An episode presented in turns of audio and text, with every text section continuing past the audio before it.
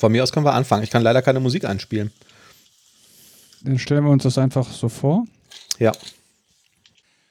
Hallo, ihr lieben DevCouchers, herzlich willkommen bei der heutigen Folge des äh, DevCouch Podcasts. Wir freuen uns, dass ihr wieder dabei seid. Jetzt endlich mal wieder eine frische neue Folge. Hm, leider sind wir immer noch, und das hört ihr wahrscheinlich, sehr weit entfernt voneinander und müssen hier ähm, technisch alles Mögliche in die Wege leiten, um trotzdem äh, in der gewohnten Qualität für euch bereitstellen zu können, diesen wunderbaren Podcast. Ach was, erzähle ich hier so lange hier da drüben.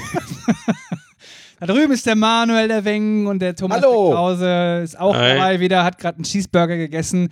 Ich bin Oliver Vogel und freue mich von Herzen, dass die Sonne in meinem Herzen für tausend Jahre wahrscheinlich strahlen wird, dass ihr wieder hier seid.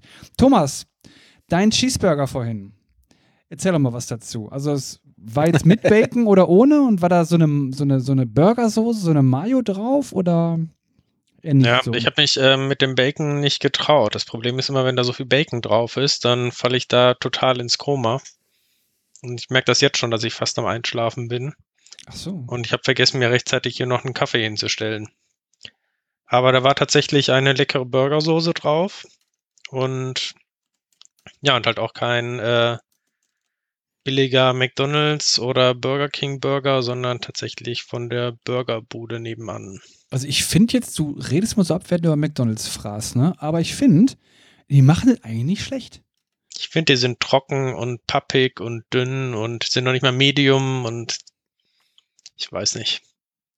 Gut, ich meine. Das Einzige, was ich gut essen kann, sind, äh, ist der Crispy Chicken Burger von Burger King. Crispy Chicken Burger.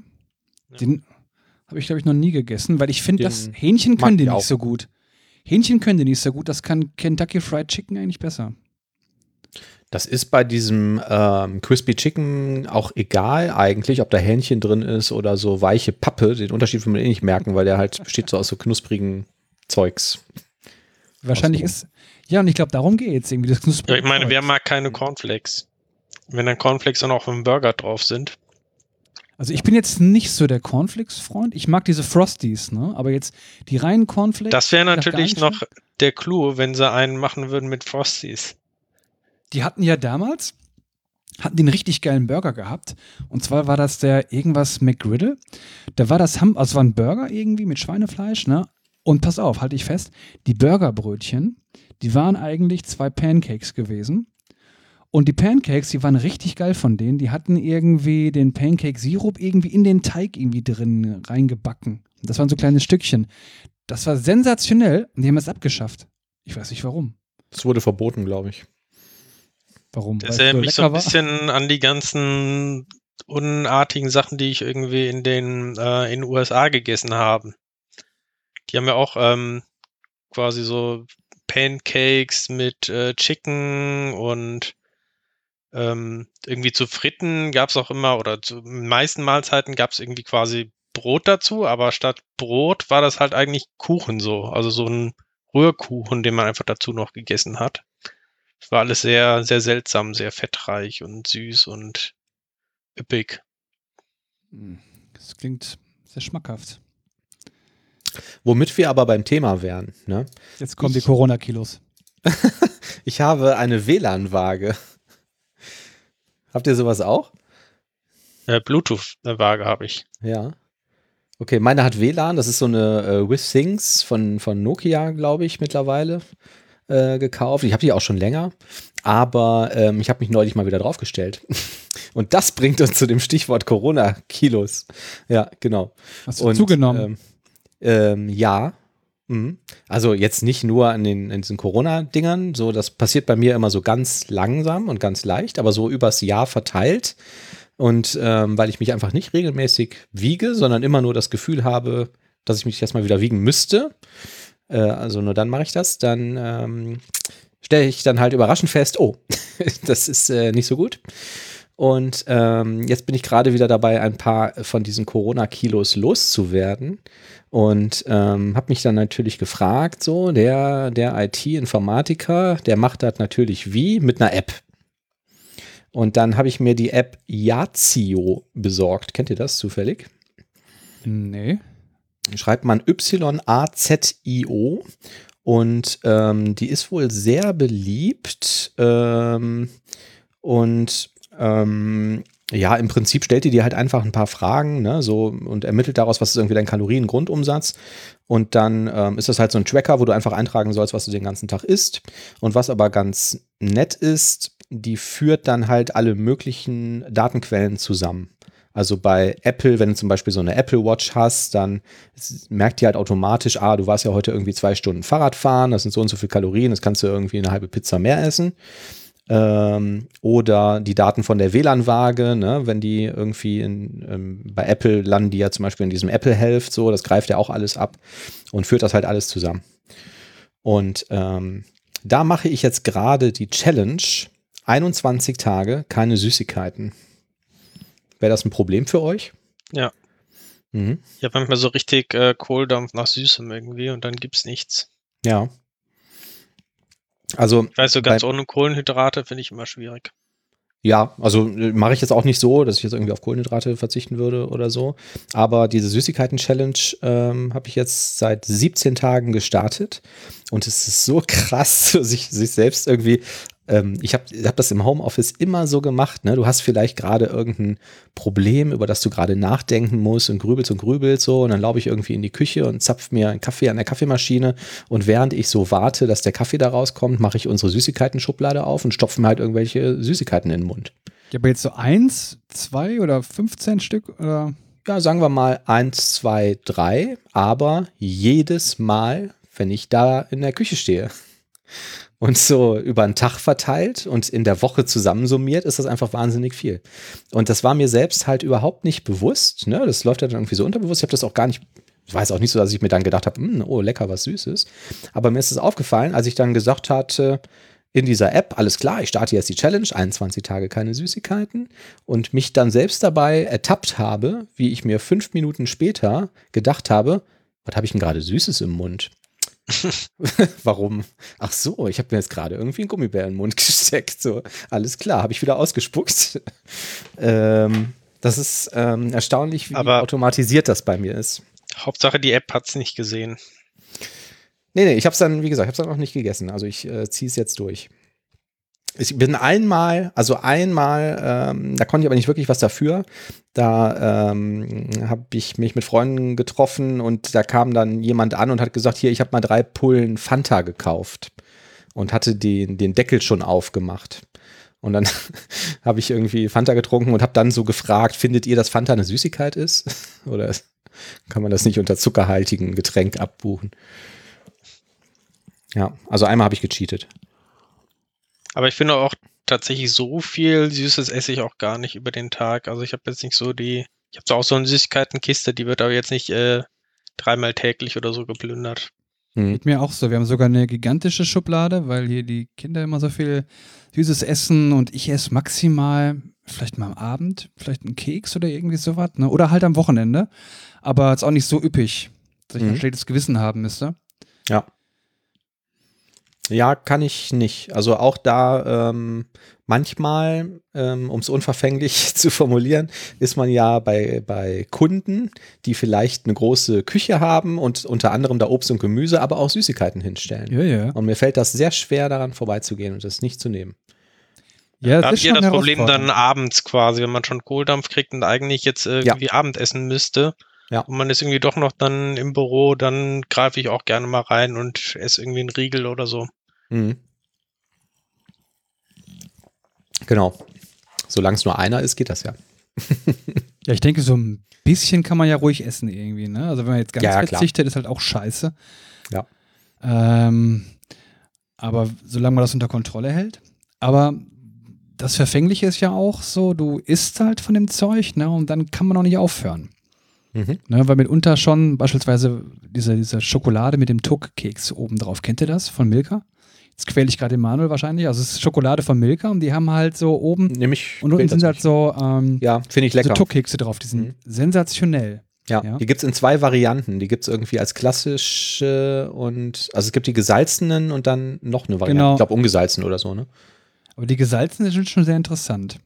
Ja, die finde ich eigentlich am besten. Ja.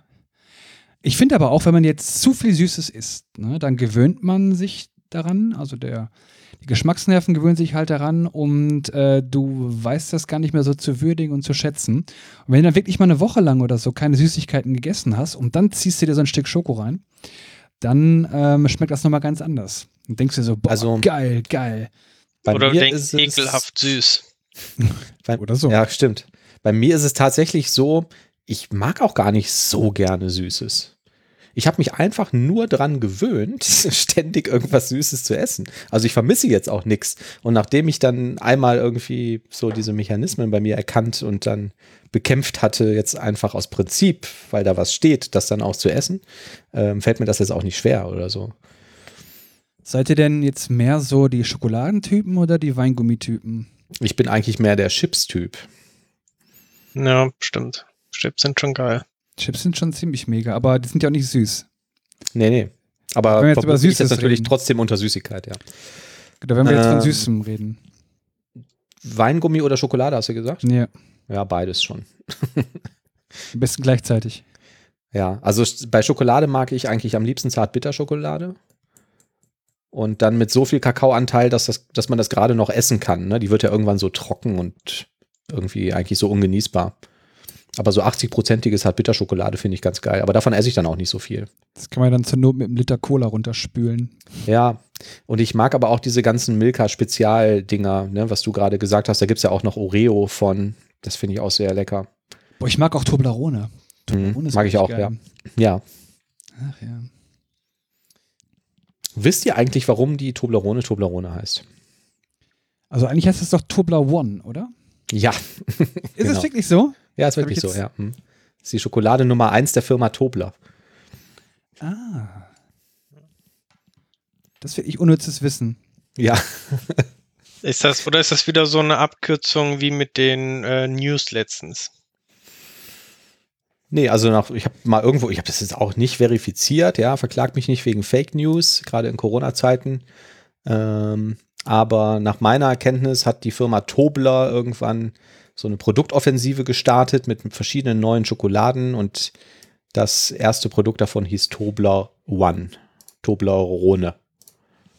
Ja, wir müssen vielleicht äh, trotzdem nochmal kleine Korrekturen machen. Das mit dem News, ähm, dass das eine Abkürzung ist, das war tatsächlich ähm, Fake News. Äh, Tatsächlich? genau. Was war Okay. Fake News? Ähm, die hatten ja beim letzten Mal, oder ich weiß nicht, also dazwischen waren jetzt natürlich noch die Konferenzfolgen, aber in einer der letzten Folgen ähm, hattest du, Manuel, gesagt, dass News quasi die Abkürzung ist für Noteworthy Events, Weather and Sports. Ja. Aber das ist wohl eine Urban Legend. Ähm, Ach.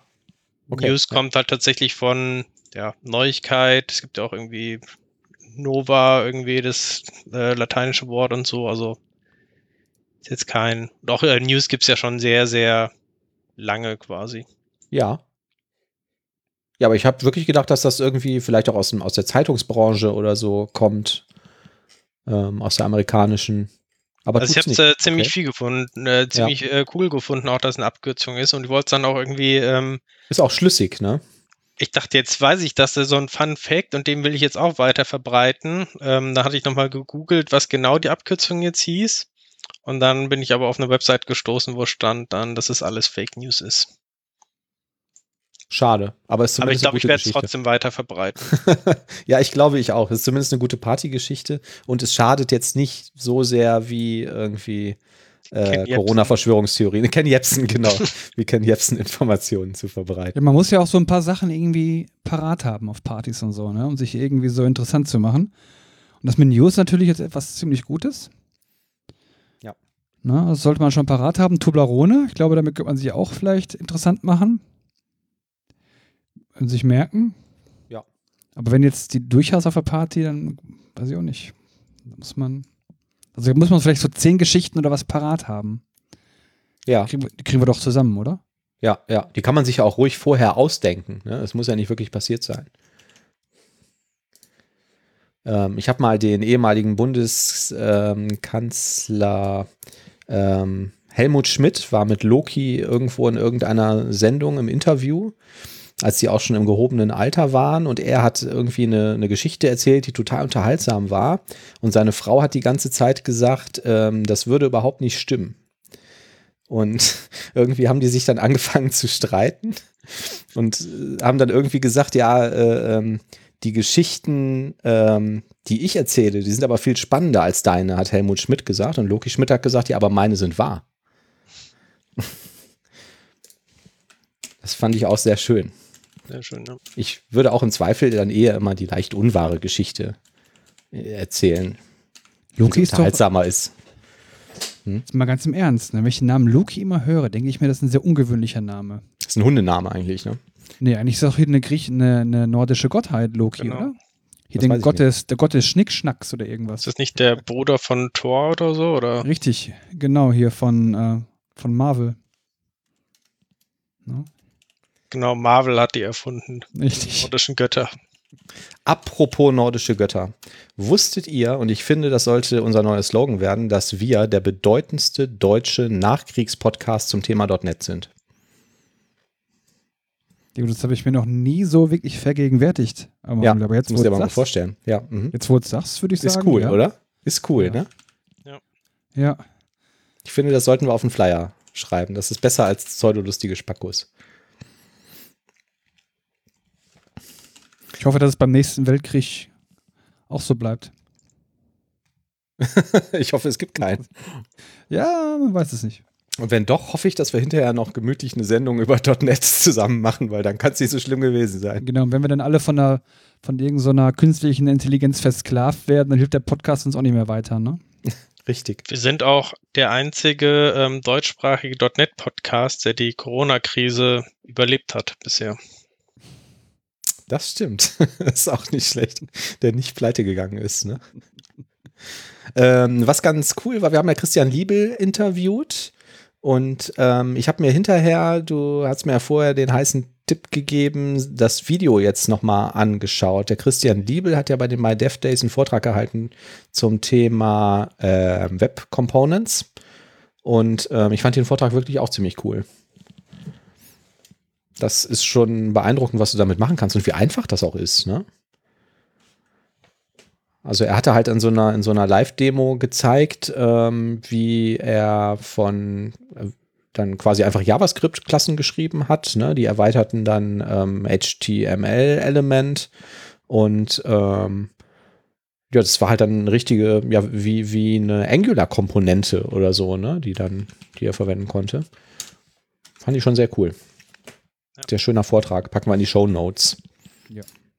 Apropos Konferenzen, ich fand das auch allgemein eigentlich eine relativ gute Erfahrung mit diesen Online-Konferenzen. Also Ja, ich bin jetzt auch nicht so der Fan die letzten Jahre gewesen, irgendwie zu so Konferenzen extra anzureisen. Es ist mal relativ viel, ja, Aufwand irgendwie. Man verpasst einen ganzen Arbeitstag und dann sind auch irgendwie oft die meisten Vorträge nicht so wirklich interessant.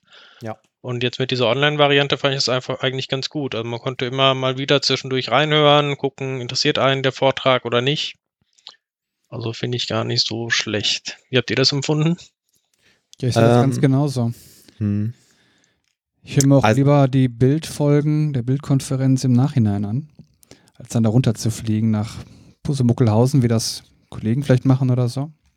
Also was ich mag ähm, an diesen Konferenzen wirklich vor Ort ist, sind eigentlich auch so diese sozialen Elemente, ne? dass man mal irgendwie mit vielleicht mit Leuten ins Gespräch kommt und so. Ähm, manchmal trifft man da noch irgendwie Kollegen wieder, die man länger nicht gesehen hat. Ähm, und du hast, hast ja dann wirklich irgendwie in der Regel halt frei an dem Tag und machst dann nicht irgendwas anderes. Ich kann mir jetzt nicht, also ich fand das auch ganz cool ähm, und habe mir auch einige Sachen davon angeguckt und einige auch live. Ich kann mir jetzt aber nicht vorstellen, dass ich mich da den ganzen Tag vorsetze und mir jetzt zum Beispiel so eine Bildkonferenz am Stück live angucke. Ja, im Stück nicht, aber man nimmt sich das so nach für nach raus und Ja. zieht sich das dann halt. Ja, ich Ah. könnte mir aber vorstellen, dass ich zum Beispiel, wenn ich jetzt bei der Bild wäre, da den ganzen Tag in so einem Saal säße und mir die Sessions irgendwie angucke von was weiß Ja, aber ich. irgendwann hast du doch, aber irgendwann hast du doch auch eine Aufnahmesperre. Ne? Wenn ich jetzt da Ja, acht klar. oder neun Stunden hocken würde und ich höre mir dann verschiedenste Themen an, Mhm. irgendwann ähm, kannst du doch gar nicht mehr mitgehen. Nee, nee, das ist klar. Ähm, ich meine, manchmal, ähm, weiß nicht, gehst du dann vielleicht auch mit einem Kollegen in die Kneipe nebenan, trinkst mal ein Bier und lässt die Session Session sein und guckst du die nächste dann wieder an. Ne? Ja, ich mag das, äh, ich finde, das hat beides irgendwie was für sich. Ähm, was ich jetzt nicht so cool fand, war diese Formatierung. Also, dass gesagt wird, so in 30 Sekunden geht's los und dann hast du 30 Minuten Zeit und dann ist Sense.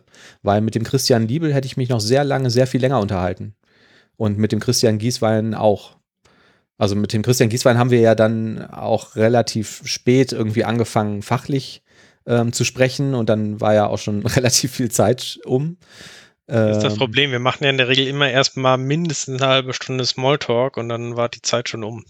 Ja, genau. Ja, wir müssen ja. uns da warm reden und unsere Unsicherheit wegreden. Ja, ich meine, es gehört natürlich auch zum Konzept. Ne? Wir sagen ja auch, wir sind ein Unterhaltungs.net-Podcast und ähm, wir, wir, wissen ja auch aus Erfahrung, wenn wir jetzt irgendwie von Anfang an erzählen, irgendwie die verschiedenen List-Collections zu vergleichen, was wir ja auch schon gemacht haben, ähm, interessiert halt wahrscheinlich auch keine Sau. Ne? Also es muss ja auch irgendwie ein bisschen. Vielleicht hier an der Stelle auch nochmal der Tipp: Wir setzen in der Regel äh, Kapitelmarken und da kann man auch direkt dann zu den wichtigen Inhalten springen. Kann genau. mal sein, dass der Podcast dann auch nur noch fünf Minuten dauert. das stimmt. Aber es ist tatsächlich so, ähm, so über die ganzen 60 Folgen, die wir mittlerweile veröffentlicht haben, dass die, die Inhalte kommen halt zum Schluss. Ne? Das ist eigentlich machen was blöd, ne? Also wenn jetzt wirklich jemand sagt, oh, .NET Podcast, ich höre mir das mal an, der macht nach einer halben Stunde aus und kriegt die Inhalte nicht mehr mit. Er denkt, das Gesülze von den Spinnern will ich mir doch nicht anhören. Da sprechen aber die Zahlen eine andere Sprache, liebster Manuel. Ja, das stimmt. Und dafür sind ja auch die Kapitelmarken da, wie Zum Glück. Gerade Zum Glück. Richtigerweise sagte. Ja. Genau. So, in den Show Notes, da packe ich jetzt rein ähm, den Vortrag von Christian Liebel, Web Components als Framework-Ersatz, das Frontend-Experiment. Ich fand es ganz cool. Ich fand auch cool, dass er WebStorm verwendet. Da hätte man noch sagen können, die Frontend Challenge, oder? ja.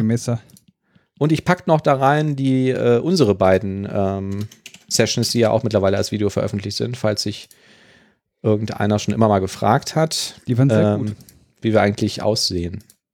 Genau, also vielleicht nochmal kurz, ich weiß nicht, ob das alle so mitbekommen haben, sind ja mittlerweile zwei Folgen jetzt hier als Podcast auch veröffentlicht von diesen Dev Days Online der Konferenz eben und alle Vorträge, die auf der Konferenz passiert sind, die gibt es eben auch ähm, auf YouTube.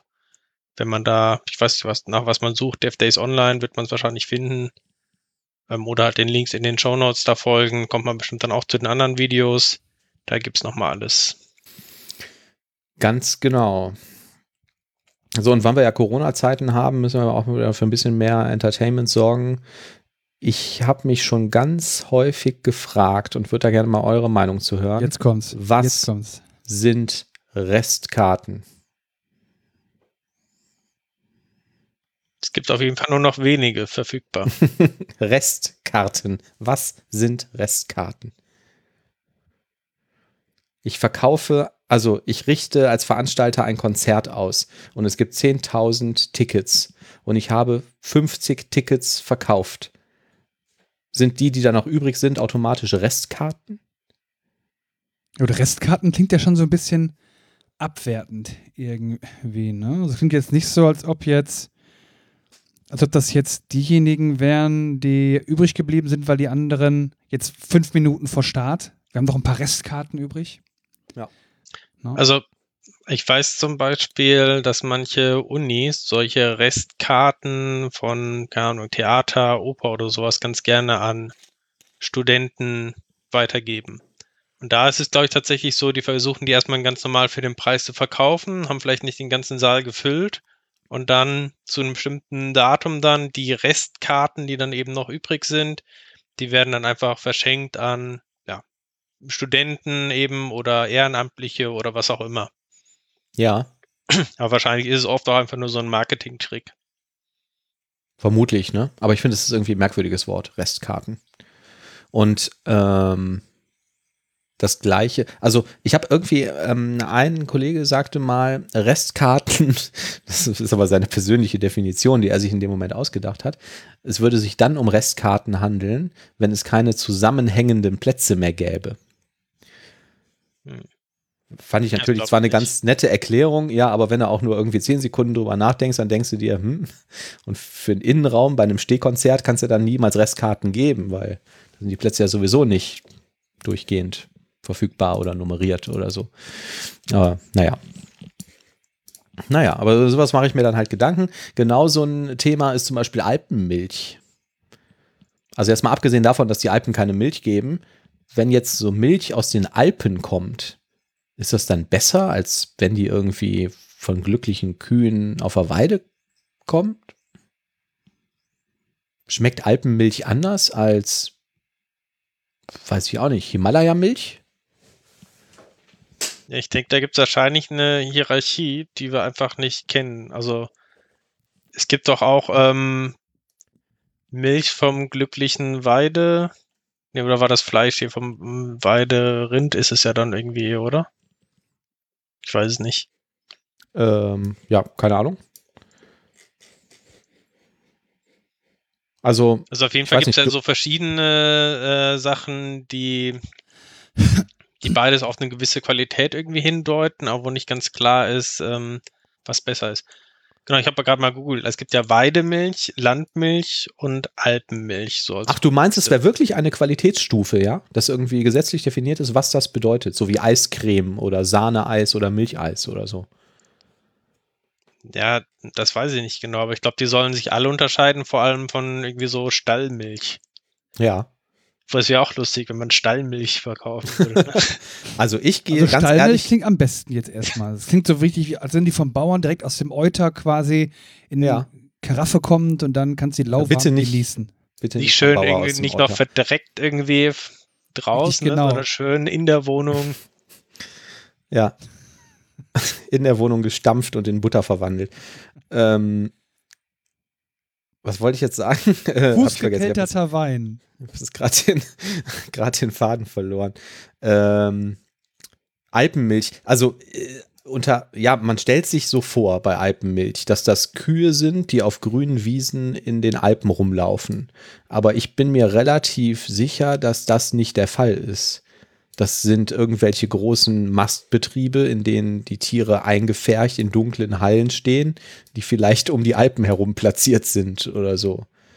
Also ich lese hier gerade auf ähm, greenpeace.de, dass ähm, Weidemilch kein geschützter Begriff ist und dass die Milch deshalb äh, nicht unbedingt von Kühen stammt, die auch wirklich Weidegang hatten. Und genauso kommt nicht jede Alpenmilch wohl tatsächlich aus den Alpen. Mhm. Also wahrscheinlich ist einfach nicht sagt. Aber es ist wohl tatsächlich so, wenn man eine Kuh mit Gras oder wenn die grast eben, dann hat die Milch wohl höhere Omega-3-Gehalte. Ah ja. Das ist dann gut. Ja, ja, okay, das ist ja. Haben wir noch ein paar Fakten geliefert. Auf jeden Fall, also wenn ich in der Verantwortung wäre und oder an der Regierung beteiligt wäre, ich würde dafür sorgen, dass eine Alpenmilch nur dann Alpenmilch heißen darf, wenn sie mindestens einmal in einem Lastwagen über die Alpen transportiert wurde. Das wäre dann zumindest und? schlüssig. In Österreich ist es tatsächlich so, dass es eine Heumilchregulativ gibt, was das äh, klärt quasi, was die Verantwortung erfüllen müssen. Okay, Heumilch, das ist aber tatsächlich dann vermutlich äh, Milch von Kühen, die mit Heu gefüttert wurden, ne? Jo. Das kann man ja auch wirklich im Supermarkt äh, kaufen. Und die schmeckt auch anders, finde ich. Heumilch. Und kostet das Doppelte was ja immer noch billig ist. Als ich mich das letzte Mal mit einem Kollegen darüber unterhalten habe, über dieses Alpenmilch-Thema, das ist nämlich auch so ein schönes Partythema, finde ich, hat der gesagt, das wäre ihm alles vollkommen egal, wie das so zustande kommt. Er möchte erstmal rausfinden, warum Toilettentüren nie bis unten schließen würden. Auf öffentlichen ja. Toiletten. warum da unten immer so ein Spalt ist. Ja, das ist eine sehr gute Frage. ja, habe ich irgendwie, dann habe ich irgendwie direkt gesagt, ja, ich vermute, das liegt daran, dass du da besser sauber machen kannst. Hätte ich auch spontan gedacht. Ja, kannst du drunter herwischen. Aber es Und damit man äh, Klopapier unten durchreichen kann. Richtig, auch gut, ja. Und damit du unten drunter gucken kannst, ob da gerade einer ist oder.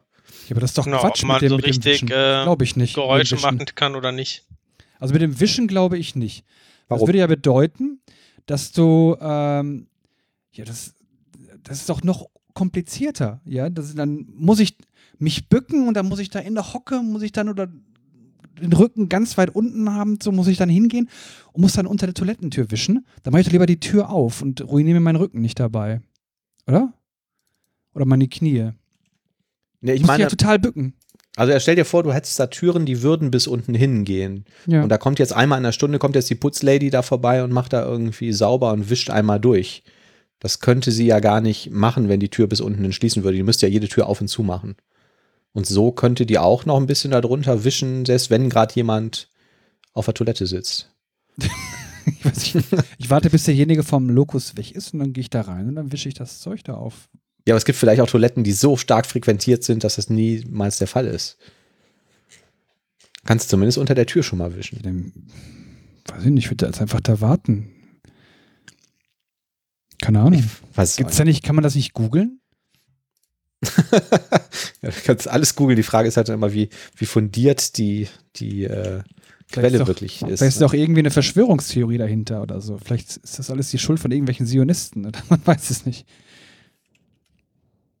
Ich weiß es auch nicht. Bleibt auf jeden Fall dran. Wir haben später noch richtige Themen. Vielen Dank. Ja, aber das ist Ja. ein wichtiges Thema. Ich meine, das Ja, ist ist ein jetzt bisschen- so, als wenn das jetzt hier nicht irgendwie. Okay, während der Ich Oliver gesagt, dass nicht wichtig ist. Ich habe richtig gesagt. genau, während der Oliver danach googelt, ähm, ihr kennt ja wahrscheinlich alle Top Gear und als Top Gear dann so richtig erfolgreich wurde irgendwie weltweit, dann gab es dann auch ganz schnell, oder ich glaube sogar ein bisschen vorher schon, die Nachahmersendung und die hieß, hieß dann wie? Die hieß Fifth Gear. Ne? Und dann haben die Jungs von Top Gear während der Sendung immer irgendwie eine Feder angefangen mit Fifth Gear. So, das waren ja dann quasi die Nachmacher. Stellt sich raus, es gibt eine Sendung, die heißt Dev Talk. Jetzt können wir uns überlegen, ob das bedeutet, dass wir vor dem internationalen Durchbruch stehen oder, oder nicht. Was ist da eure Meinung? Ich finde, es ist cool, wir haben jetzt endlich Feinde. Ja, also das äh, Konzept über .NET zu reden ist auf jeden Fall von uns geklaut. ja, und der Titel auch. Definitiv.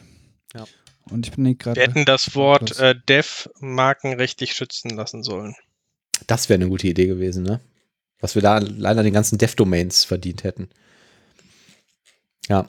Äh, wir sind übrigens eingeladen auf die Dev Talk Couch zu einem Interview. Ach, tatsächlich. Ja, es wird dann als Video ausgestrahlt. Ähm, ich habe leider die E-Mail irgendwo verbaselt, sonst hätte ich euch das weitergeleitet, aber ich bleibe da am Ball. Ist aber, glaube ich, auch etwas, was es nur auf YouTube gibt. Ne? Also es ist äh, Ja. kein Podcast. Das Nein. heißt, wir sind immer noch der einzige .NET, deutschsprachige .NET Podcast der ganzen Welt. Das ist richtig, ja, ja. Wir hätten uns auch Dev Bar nennen können, ne? irgendwie so ein bisschen kneipenmäßig. Äh, es gibt einen Podcast, der heißt Programmierbar. Und ich finde, das könnten auch unsere Feinde sein. Wäre auch eine Option. Ich finde, es ist Ja. heutzutage wichtig, ein Feindbild zu haben. Ich finde auch, dass es wichtig ist, ja. Das ist auch einfach ein Konzept aus diesem ganzen Ghetto-Rap und so. Du musst immer Beef Richtig. mit irgendwem haben. Ne? Ja. Du musst dann auch deine, deine Fans, die müssen auch den anderen so richtig scheiße finden. Das ist wie bei den Ja. Toten Hosen oder den Ärzten, ne? Oder irgendwie Stones und BVB Beatles. und Schalke. Ja, genau. Stones, Beatles, BVB, Schalke. Ne? Das ist einfach ähm, wichtig für eine Die Identifikation. epische Schlacht zwischen Gut Ja. und Böse. Die Ja, muss einfach ja. überall Und- vorhanden sein. Ja, und vor allen Dingen die Typen von der Programmierbar, das sind echt die allerletzten Heckenpenner. So sieht es nämlich aus. Die Jüdische Volksfront. genau. Ja. Ich habe übrigens mir jetzt wirklich die Zeit genommen und das mal gegoogelt mit den Toilettentüren. Und es gibt Ja. fünf Gründe. Hätten wir das endlich geklärt. Ja, okay. Oh, schieß los. Also, Grund Nummer eins, Rettung im Notfall. Der offensichtlichste Grund zuerst. Im Falle eines Notfalls schafft man es nicht nur leichter, sich aus der Kabine zu befreien, sondern Hilferufe dringen auch besser nach außen. Grund Nummer zwei, Moment, mein MacBook stockt Ist das gerade. damit gemeint, so Hilfe, ich habe kein Toilettenpapier mehr oder Hilfe? Nee, wenn du da ich zusammenbrichst. Wenn du da zusammenbrichst. So verstehe ich das jetzt, ne? Mir fällt übrigens noch ein weiterer Grund ein. Die Dämpfe können natürlich auch besser entweichen, damit man da nicht jetzt selber erstickt. Gut, das nehmen wir dann auf als Grund Nummer 5. Hm. Ich lese ja noch mal die Gründe weiter vor. Und zwar Ja. Grund Nummer zwei, Schutz vor missbräuchlicher Nutzung. Ein weiterer Gedanke, der sich im Design halboffener Türe in öffentlichen WCs verbirgt. Da die Menschen sich hier eher beobachtet fühlen, ist es unwahrscheinlicher, dass sie hinter verschlossenen Türen Verbotenes tun oder Vandalismus betreiben. Macht Sinn. Grund Nummer drei, geringere Kosten. Es mag vielleicht lächerlich klingen, aber je kleiner die Tür, desto kleiner der Preis. Vor allem sind die halboffenen Türen aber auch leichter und preisgünstiger einzubauen als solche, die unten ganz abschließen. Grund Nummer 4. Kürzere Wartezeiten. Ein weiterer Vorteil von Toilettentüren, die unten geöffnet sind. Man erkennt schneller, ob die Toilette besetzt ist. Unter Umständen kann dies Wartezeiten verkürzen. Mhm. Ist das so? Oder ich gehe dann vielleicht gar nicht rein, wenn ich sehe, ach nee, komm, da ist Eben. Ja. Grund Nummer 5. Die Sache mit dem Papier. Hm. Wer kennt es nicht? Gerade in der Kabine, die man sich ausgesucht hat, fehlt das Toilettenpapier. Wenn Kabine und Tür nicht mit dem Boden abschließen, kann man sich das Papier aber einfach aus der Toilette nebenan rüberreichen lassen. Praktisch. Ja, aber ich meine, wenn ich jetzt auf dem Klo bin, dann suche ich mir doch nicht die Kabine aus, direkt neben jemanden, der da drinnen ist, oder? Ich meine, dann gehe ich doch bestimmt ein oder zwei Kabinen weiter. So weit wie es geht. Und dann Ja, ja. müsste es das ja runden, dann müsste es ja unter Umständen vielleicht 50 Meter da durch die Gegend rollen. Ja, aber, äh, aber, aber, aber um das überhaupt festzustellen, wo ist denn einer drin, ist natürlich auch ganz gut, dass du unten durchgucken kannst. Ne? Ja, aber ich sehe doch, ob das abgeschlossen ist. Vorne ist doch ein Schloss dran. Da ist doch rot. Ach so. Ja, hast du recht. Ich Ich beug mich ja nicht jedes Mal unter der Lokustür, um zu gucken, wer sich da verbirgt. Ich meine, das ist doch Nicht. pervers. Wer sich aber dann eben nicht verbirgt. Ja, das mache ich natürlich auch nicht. Ja, ich meine, ja, ich meine, ich meine, das ist doch komisch, ja. Oh, wer ist denn da? Ja, das Aber du willst doch schon wissen, wer jetzt gerade irgendwie die Toilette blockiert seit einer halben Stunde, oder? Ja, aber das, Und wie viele? Aber das weiß ich doch auch nicht an, das kann ich doch nicht anhand der Beine erkennen. Oder muss man dann einen Spiegel nicht? durchreichen oder weiß ich nicht, da drunter herschieben? Weiß ich nicht. Der Typ mit den haarigen Beinen, mein Feind. Ja, ne, kommt drauf an, ne? Also Also ich, in der Regel nicht. also ich will gar nicht wissen, wer da ist. Ja, ich will es gar nicht. Von daher könnten die. Er soll einfach abhauen. Ja, er soll einfach da machen. Ja. Komm, Ernie, mach. Ja, und Genau. ich will einfach dann weit, weit weggehen. Ja. Also, ich würde sagen, die Gründe ergeben schon Sinn, aber die sind meiner Meinung nach auch nicht komplett zu Ende gedacht. Dein Grund, Manuel, äh, Thomas, Ja. den packen wir doch mal als Grund Nummer 6 rein. Wie lautet der nochmal? Das war das mit Der Gestank kann besser abziehen, damit man nicht erstickt in der eigenen Kabine. Es wäre nicht das erste Mal. Aber dann frage ich mich, warum das dann nicht in allen Wohnungen so der Fall ist. Ne? Ich meine, dann könnte man doch auch sagen, hier bei uns im Bad oder bei sich zu Hause im Bad, dann könnten ja Toilettentüren auch nur halb zu sein. Aber da sind sie dann auf einmal ganz zu. Da ist es auf einmal egal. Aber da lässt man die Tür einfach offen, oder? Ja, stimmt. Mann, Mann, Mann, Mann. Ach, wir sind schon echt pseudolustige Spackos, muss man einfach mal feststellen. Okay, ihr seid aber auch pseudo-lustige Softwareentwickler. Äh, Frage: Ich programmiere irgendeinen Service, eine Web-API oder so.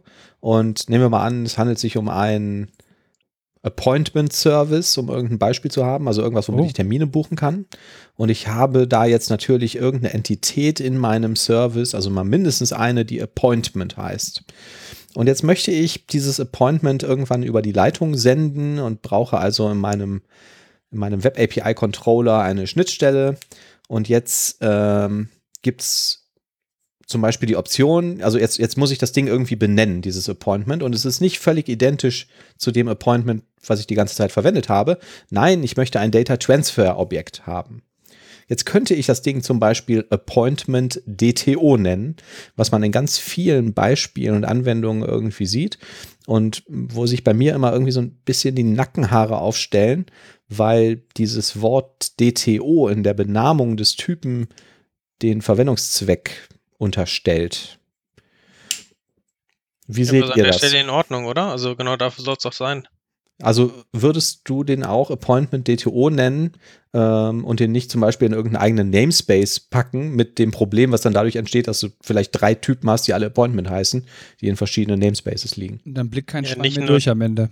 Mhm. Nicht nur das irgendwie, sondern du hast ja auch das Problem dann, dass du häufig Mappings machen musst zwischen den verschiedenen Typen.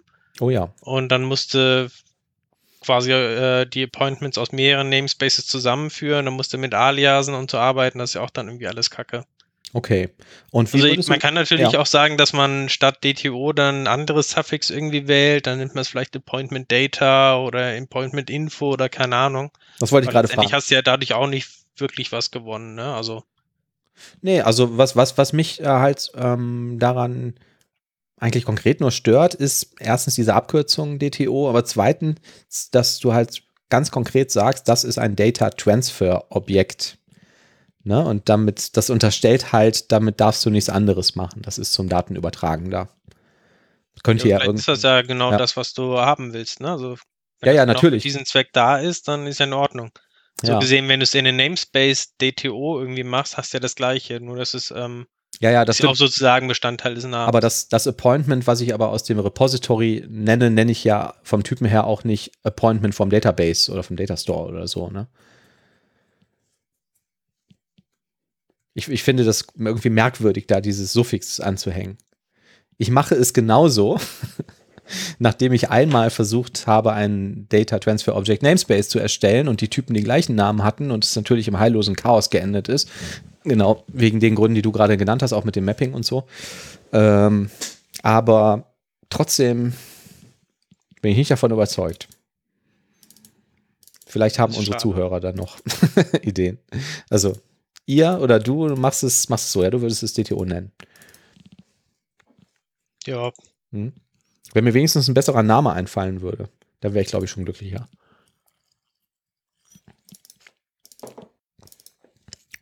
Ich meine, im Prinzip ist es nicht unpräzise, es ist halt ein DTO. du könntest es ja vielleicht Data Communication Object oder so nennen, DCO. ja.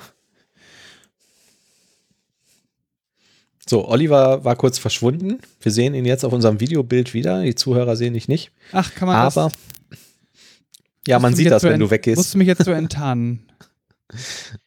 Wo wir jetzt gerade ähm, bei Softwareentwicklung sind. Äh, Manuel, du arbeitest oder ich weiß nicht, ob du auch, Oliver, ihr arbeitet doch manchmal auch hier mit Ridern, oder nicht? Mit Ridern? Mit Rider? Rider, dieser .NET IDE von JetBrains. Richtig. Jetzt habe ich gehört, es gibt hier eine Performance-Revolution mit äh, Rider 2020.1. Die haben auf .NET Core irgendwie umgestellt von Mono, was sie bisher verwendet haben. Mhm. Und seitdem soll das irgendwie 30% bis 50% schneller sein. Habt Ja. ihr das gemerkt? Auf dem Also- MacBook kannst du es merken. Da ist es wirklich .NET Core, aber auf Windows, glaube ich, ist es nach wie vor Java, oder? Ähm, jein. Also die IDE selbst läuft meines Wissens auf Java. Auf jeder Plattform. Und jetzt haben die ja dann diese Engine, die halt diese ganzen, also das, was quasi ReSharper in Visual Studio macht, ne, diese Source Analysis. Und das ist so genauso wie Oliver sagt, ne, die läuft halt auf Core, auf macOS und Linux, jetzt seit neuestem und auf Windows noch auf .NET Framework, soweit ich weiß. Und vorher lief die auf Linux und macOS auf Mono. Ähm, ob man das merkt, weiß ich nicht, aber ich habe seit ein paar Tagen ein neues MacBook, ähm, habe darauf Wider installiert und ich habe vorher lange nicht mit dem Mac gearbeitet und ich finde schon, dass das rattenschnell ist. Aber da ich jetzt nicht den direkten Vergleich habe, kann ich nicht sagen, ob es schneller oder langsamer geworden ist. Aber es ist sehr, sehr schnell. Wider war aber immer schon schneller als Visual Studio, wenn es darum Ja. ging, eine große Solution aufzumachen und damit zu arbeiten. Ja. Also gerade das Öffnen von Solutions äh, soll wohl jetzt auch nochmal deutlich schneller geworden sein. Mhm. Ja, ich meine, man sieht in allen möglichen Benchmarks, dass .NET Core halt Performance-Vorteile vor Framework hat und vor Mono dann wahrscheinlich genauso. Wäre jetzt merkwürdig, wenn es nicht schneller geworden wäre. Ne? Und die Frage ist ja immer, ob man das spürt. Das kann ich nicht beantworten. Ja. Ähm, ja, aber die neue Wider-Version ist ähm, eh ein spannendes Thema, finde ich. Ähm, Ich fand sehr cool, die haben ähm, einen neuen Font im Editor. Und Wider oder JetBrains hat, ich glaube sogar für alle deren IDEs eine eigene Schriftart entwickeln lassen oder selber entwickelt. Und ähm, die soll halt perfekt dafür geeignet sein, um Source Code damit zu schreiben und zu lesen. Und es gibt einen eigenen ähm, äh, Link auf der Webseite, wo auf x Seiten die Vorteile dieser Schriftart, dieses Fonts beschrieben werden. Und leider finde ich die Seite gerade nicht, sonst würde ich es in die Show Notes packen. Aber ist das, das so eine, die automatisch ähm, bestimmte Zeichen zusammenfasst dann irgendwie? Also, also ja, das wirkt irgendwie größer auf mich, ne? Wirkt ein bisschen länglicher.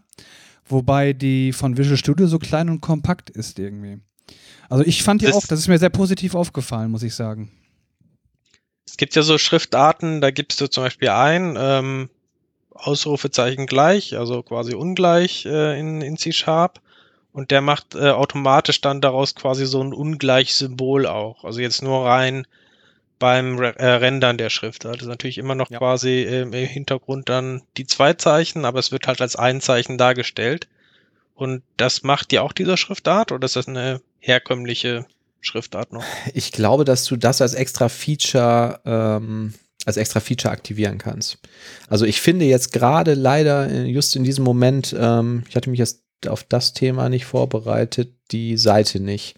Es gab halt auf der JetBrains Webseite wenn ich wüsste, wo ich es gefunden habe, vielleicht auch im JetBrains Blog oder so, gab es halt wirklich eine riesen Beschreibung über diese Schriftart, was ich irgendwie am Anfang absurd fand und wo mir dann aber so beim Lesen ähm, aufgefallen ist, ja, also das macht vielleicht schon Sinn, sich mal Gedanken über diesen Font zu machen und über solche Details. Ne? Ähm, fand ich irgendwie irgendwie verrückt, dass sie. Ich glaube, du sprichst von äh, JetBrains Mono. Das ist es, genau. Ja, ja, ja. Und da gibt es halt tatsächlich eine Seite, die äh, die ganzen Features da beschreibt. Ja, genau. Und die haben da auch Beispiele, ne? Du kannst oben die Sprache deiner Wahl wählen. Wie, wie sieht das in C-Sharp aus oder in, in Kotlin? Und ähm, ja. Also ich kann mir hier so ein paar Stichworte, seht ihr wahrscheinlich auch gerade, aber die Zuhörer nicht. Wir packen den Link in die Show Notes, findet ihr im Podcast-Player oder auf der Webseite. Ähm, die haben die Höhen angepasst. Also auch die kleingeschriebenen Buchstaben sind höher. Das ein Beispiel ist ein A. Ein A ist sehr groß, ein großgeschriebenes A und ein kleines N. Und das kleine N ist im Verhältnis halt sonst sehr klein und die haben das halt dann relativ groß gestaltet, das kleine N, um es besser lesen zu können. Ähm, irgendwelche Sonderzeichen für Code angepasst. Und ähm, ich glaube, äh, Ligatures, das ist das, das, was du meinst, glaube ich. Ähm, denke auch. Genau. A ligature is a character consisting of two or more joint symbols. Space Safety Technique in Printed Text. Genau, das gibt's auch und das kannst du aktivieren und deaktivieren. Und wenn du das halt aktivierst, dann fügt er halt dann ähm, zum Beispiel so ein, was weiß ich, größer gleich oder so und dann macht er dann ein besonderes Zeichen raus. Und ja, finde ich irgendwie verrückt. Also überhaupt eine Schriftart entwerfen zu lassen, finde ich abgefahren. Es gab ja damals eine riesen, riesen Diskussion, als Apple das letzte Mal ähm, ihr, ihr UI vom Betriebssystem überarbeitet haben. Ich glaube von iOS und da die Schriftart ausgetauscht haben. Und was dann irgendwie auf Twitter dann irgendwie so einen Shitstorm wahrgenommen, wo sich, wo auf einmal ganz viele Experten für Schriftarten so ähm, aus den Löchern gekrabbelt kam und sich darüber gestritten haben, ob das jetzt eine gute oder eine schlechte Schriftart ist, um die, um damit dauernd zu lesen oder irgendwie Usern damit Informationen anzuzeigen. Naja. Cool. Ansonsten, äh, ich habe noch was Interessantes jetzt gelesen, die Tage. Ähm, kennt ihr noch diese T4-Templates? Yes. Die waren ja eine Zeit lang sehr beliebt, also kamen auch zum Beispiel mit dem Entity Framework. Ich weiß nicht, ob es das immer noch gibt. Ähm, wahrscheinlich jetzt nicht mehr so stark, weil man jetzt eher so codebasiert arbeitet. Aber die Idee war dahinter, ähm, man ja, kann quasi in Visual Studio so ein T4-Template anlegen mhm. und dieses T4-Template erzeugt dann, äh, wenn es ausgeführt wird, ähm, eine entsprechende Ausgabedatei und diese Ausgabedatei kann dann entsprechend wieder Teil des Projektes irgendwie sein. Also Beispiel ähm, für das Entity Framework, da gab es ja quasi das ähm, modellbasierte Vorgehen, wo man also so schön sein äh, Entity-Modell äh, irgendwie gezeichnet hat in so einem mhm. grafischen Editor. Genau. Und dann wurde daraus quasi mit einem Template dann nachher ähm, Code erzeugt, der dann die ganzen Entity-Klassen und sowas ins, ins Projekt quasi bringt. Mhm. Man konnte auch ähm, eigene Templates eben schreiben. Ich kann mich erinnern, äh, wir haben das früher mal gemacht, um ähm, zum Beispiel für Controller oder Views, äh, die sich im Projekt befinden, ASP.NET Core, da direkt ähm, ja, so, so, Hilfsklassen zu erzeugen, dass man nicht immer äh, mit dem Namen von den äh, Controllern als String irgendwie arbeiten muss, sondern das Ganze quasi äh, richtig typisiert auch hat. Also da gab es genau. auch so ein Projekt dafür, zum Beispiel T4 MVC nannte sich das. Ähm, da muss man halt nicht immer mit äh, die Strings direkt angeben, so Magic Strings, sondern der hat halt entsprechend für jeden Controller entsprechend dann ein Feld erstellt, wo dann wiederum der Name drin steht, so dass wenn sich irgendwas im Projekt geändert hat, äh, dass man dann auch wirklich einen Compile-Fehler bekommen hat und das Ganze dann nicht erst zur Laufzeit gemerkt hat. Mhm. Also du hast immer irgendeine Input-Datei gehabt, glaube ich, ne? also zum Beispiel Source Code oder XML oder so und dann so ein Template und das hat dann wieder irgendwie was, was Drittes erzeugt. Ja, Input-Datei so? hast du nicht unbedingt gebraucht, sondern okay. dieses Template, das hat quasi ähm, Möglichkeiten gehabt, ähm, per Kontext irgendwie auf dieses Projekt selber zuzugreifen. Mhm. Oder eben über das Dateisystem auf irgendwelche anderen Dateien zuzugreifen, die daneben liegen aber das war, ist quasi optional. Also das Template ja, okay. läuft einfach quasi und hat, kann halt über so Ausgabebefehle dann entsprechend eine Ausgabedatei erzeugen. Ich erinnere mich dran, dass ich das mal gemacht habe. Das ist sehr, sehr lange her. Aber in meiner Erinnerung hat das keinen Spaß gemacht, weil dieses, diese, dieses, dieses T4 so eine Kacksprache war. Ja, also, es gab halt nicht wirklich guten Editor-Support da auch für, ne? Also, ja. Ähm, ja, Visual Studio hat das halt kaum unterstützt äh, und du hast es quasi dann blind geschrieben und wenn man einmal jetzt irgendwie versucht hat, C-Sharp irgendwie im Notepad äh, zu schreiben, dann weiß man ja auch, das macht nicht wirklich so Spaß. Da hat hm. man hier wieder das Using irgendwie vergessen, kriegt dann irgendwelche Compile-Fehler und so. Ähm, es gab dann auch entsprechend andere Tools, die haben das ein bisschen einfacher gemacht, aber es war jetzt auch natürlich, du recht, äh, keine besonders ähm, schöne, artschöne Sprache. Mhm. Aber für manche Sachen tatsächlich sehr nützlich. Ja. Nämlich immer dann genau, wenn ich halt dynamisch irgendwie noch ähm, Quellcode für mein Projekt hinzufügen wollte. Mhm. Und jetzt gibt es eine interessante Alternative dazu. Ähm, nennt sich Source äh, Generators. Die werden kommen mit .NET 5.0. .NET 5.0 ist aktuell ja in der Preview 3 raus, wird also ja, weiß ich, vielleicht Ende des Jahres irgendwann rauskommen. Genau Datum weiß ich jetzt nicht. Mhm. Und solche Source Generators, die arbeiten ein bisschen ähnlich wie diese Roslyn Analyzers, über die wir schon häufiger gesprochen haben hier. Das heißt, du kannst ähm, eine Assembly hinzufügen, also irgendein NuGet-Paket. Und statt mhm. dass da jetzt irgendwie ein Analyzer drin ist, der dir zusätzliche ja, Fehler, Warnings oder sowas für dein Projekt erzeugt, eine automatische Möglichkeit zu fixen, erzeugen diese Source Generators ähm, zusätzliche Dateien, die dann Teil äh, deines Kompilats werden. Mhm. Also genau mhm. diese ganzen Sachen, die man mit T4-Templates quasi äh, erzeugen kann, ähm, passiert da quasi dynamisch dann während der Kompilierzeit, werden die mit eingebunden und können dann eben entsprechend noch was zum Bild hinzufügen. Mhm.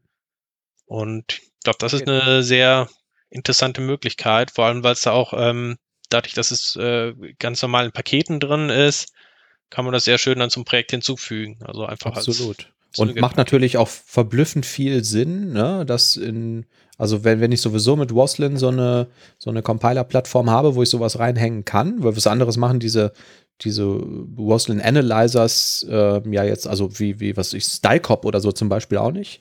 Also klingt sich irgendwie in den, in den Compile-Prozess oder in den Bildprozess ein und macht dann irgendwas, Warnings kompilieren auf Basis von Code. kannst du natürlich genauso gut irgendeinen Output, also Files erzeugen auf Basis von Code. Schöne Idee. Und ist denn dann so ein, wenn ich jetzt so einen Source-Generator schreiben will, ähm, wie mache ich das? Das gibt es keine eigene Sprache dafür, den schreibe ich dann in einer .NET-Sprache, ne?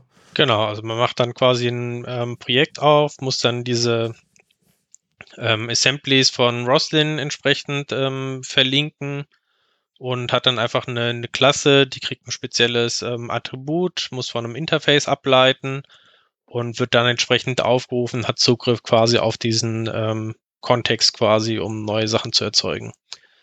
Ähm, es gibt einen schönen äh, Blogpost dazu, den verlinken wir in den Show Notes.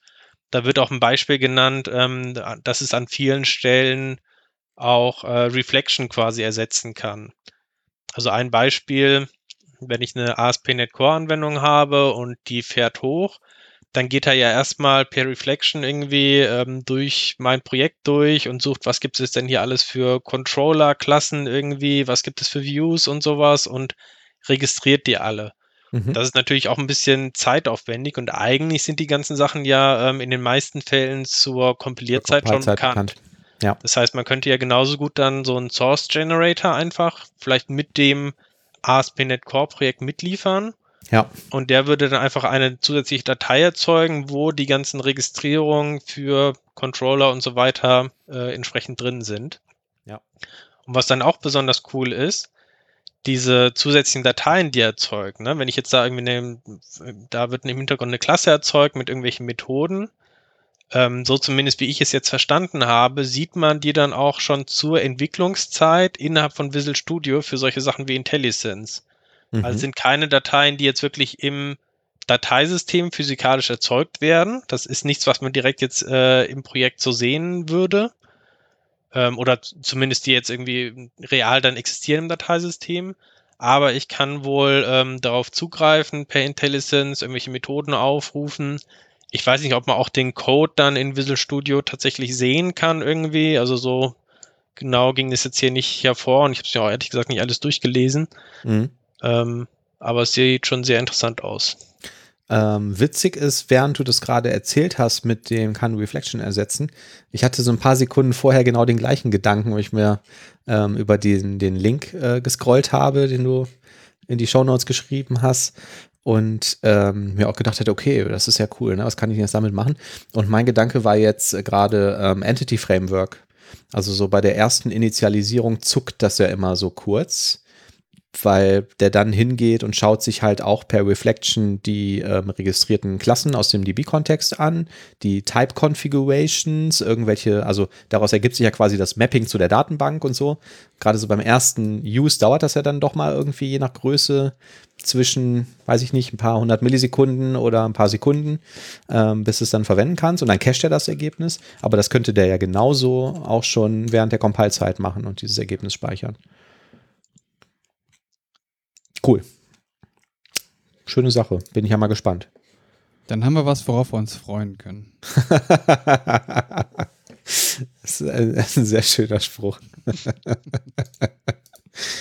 ja, ist aber wirklich nicht schlecht, ne? Also gerade ja. so Startup-Times ähm, ist ja ein spannendes Thema.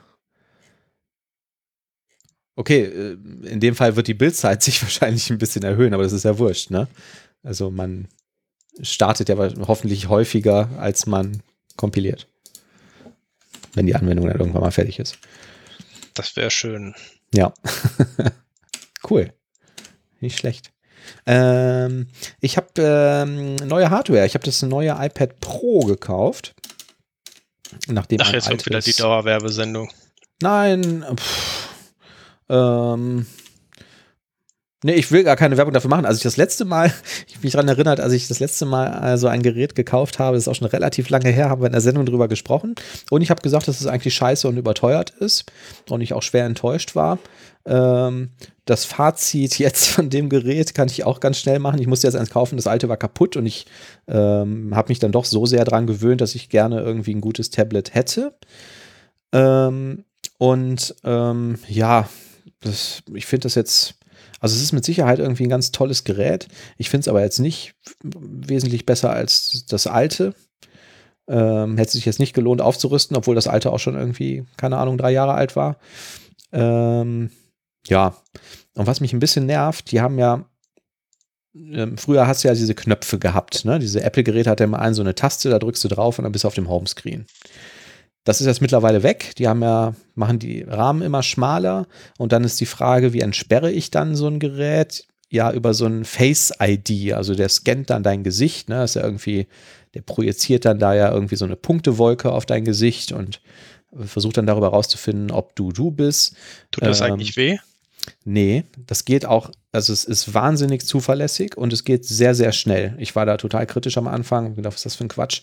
Ähm, aber es ist, funktioniert wirklich sehr, sehr gut. Es funktioniert im Hellen, im Dunkeln, nachts oder so, vollkommen egal. Ähm, aber das machen die mit einer oder mehreren Kameras, die irgendwie an dem schmalen Rahmen des Gerätes versteckt sind. Und zwar, wenn man das Gerät vor sich stellt, dann steht, ist diese Kamera an der linken Seite des Rahmens.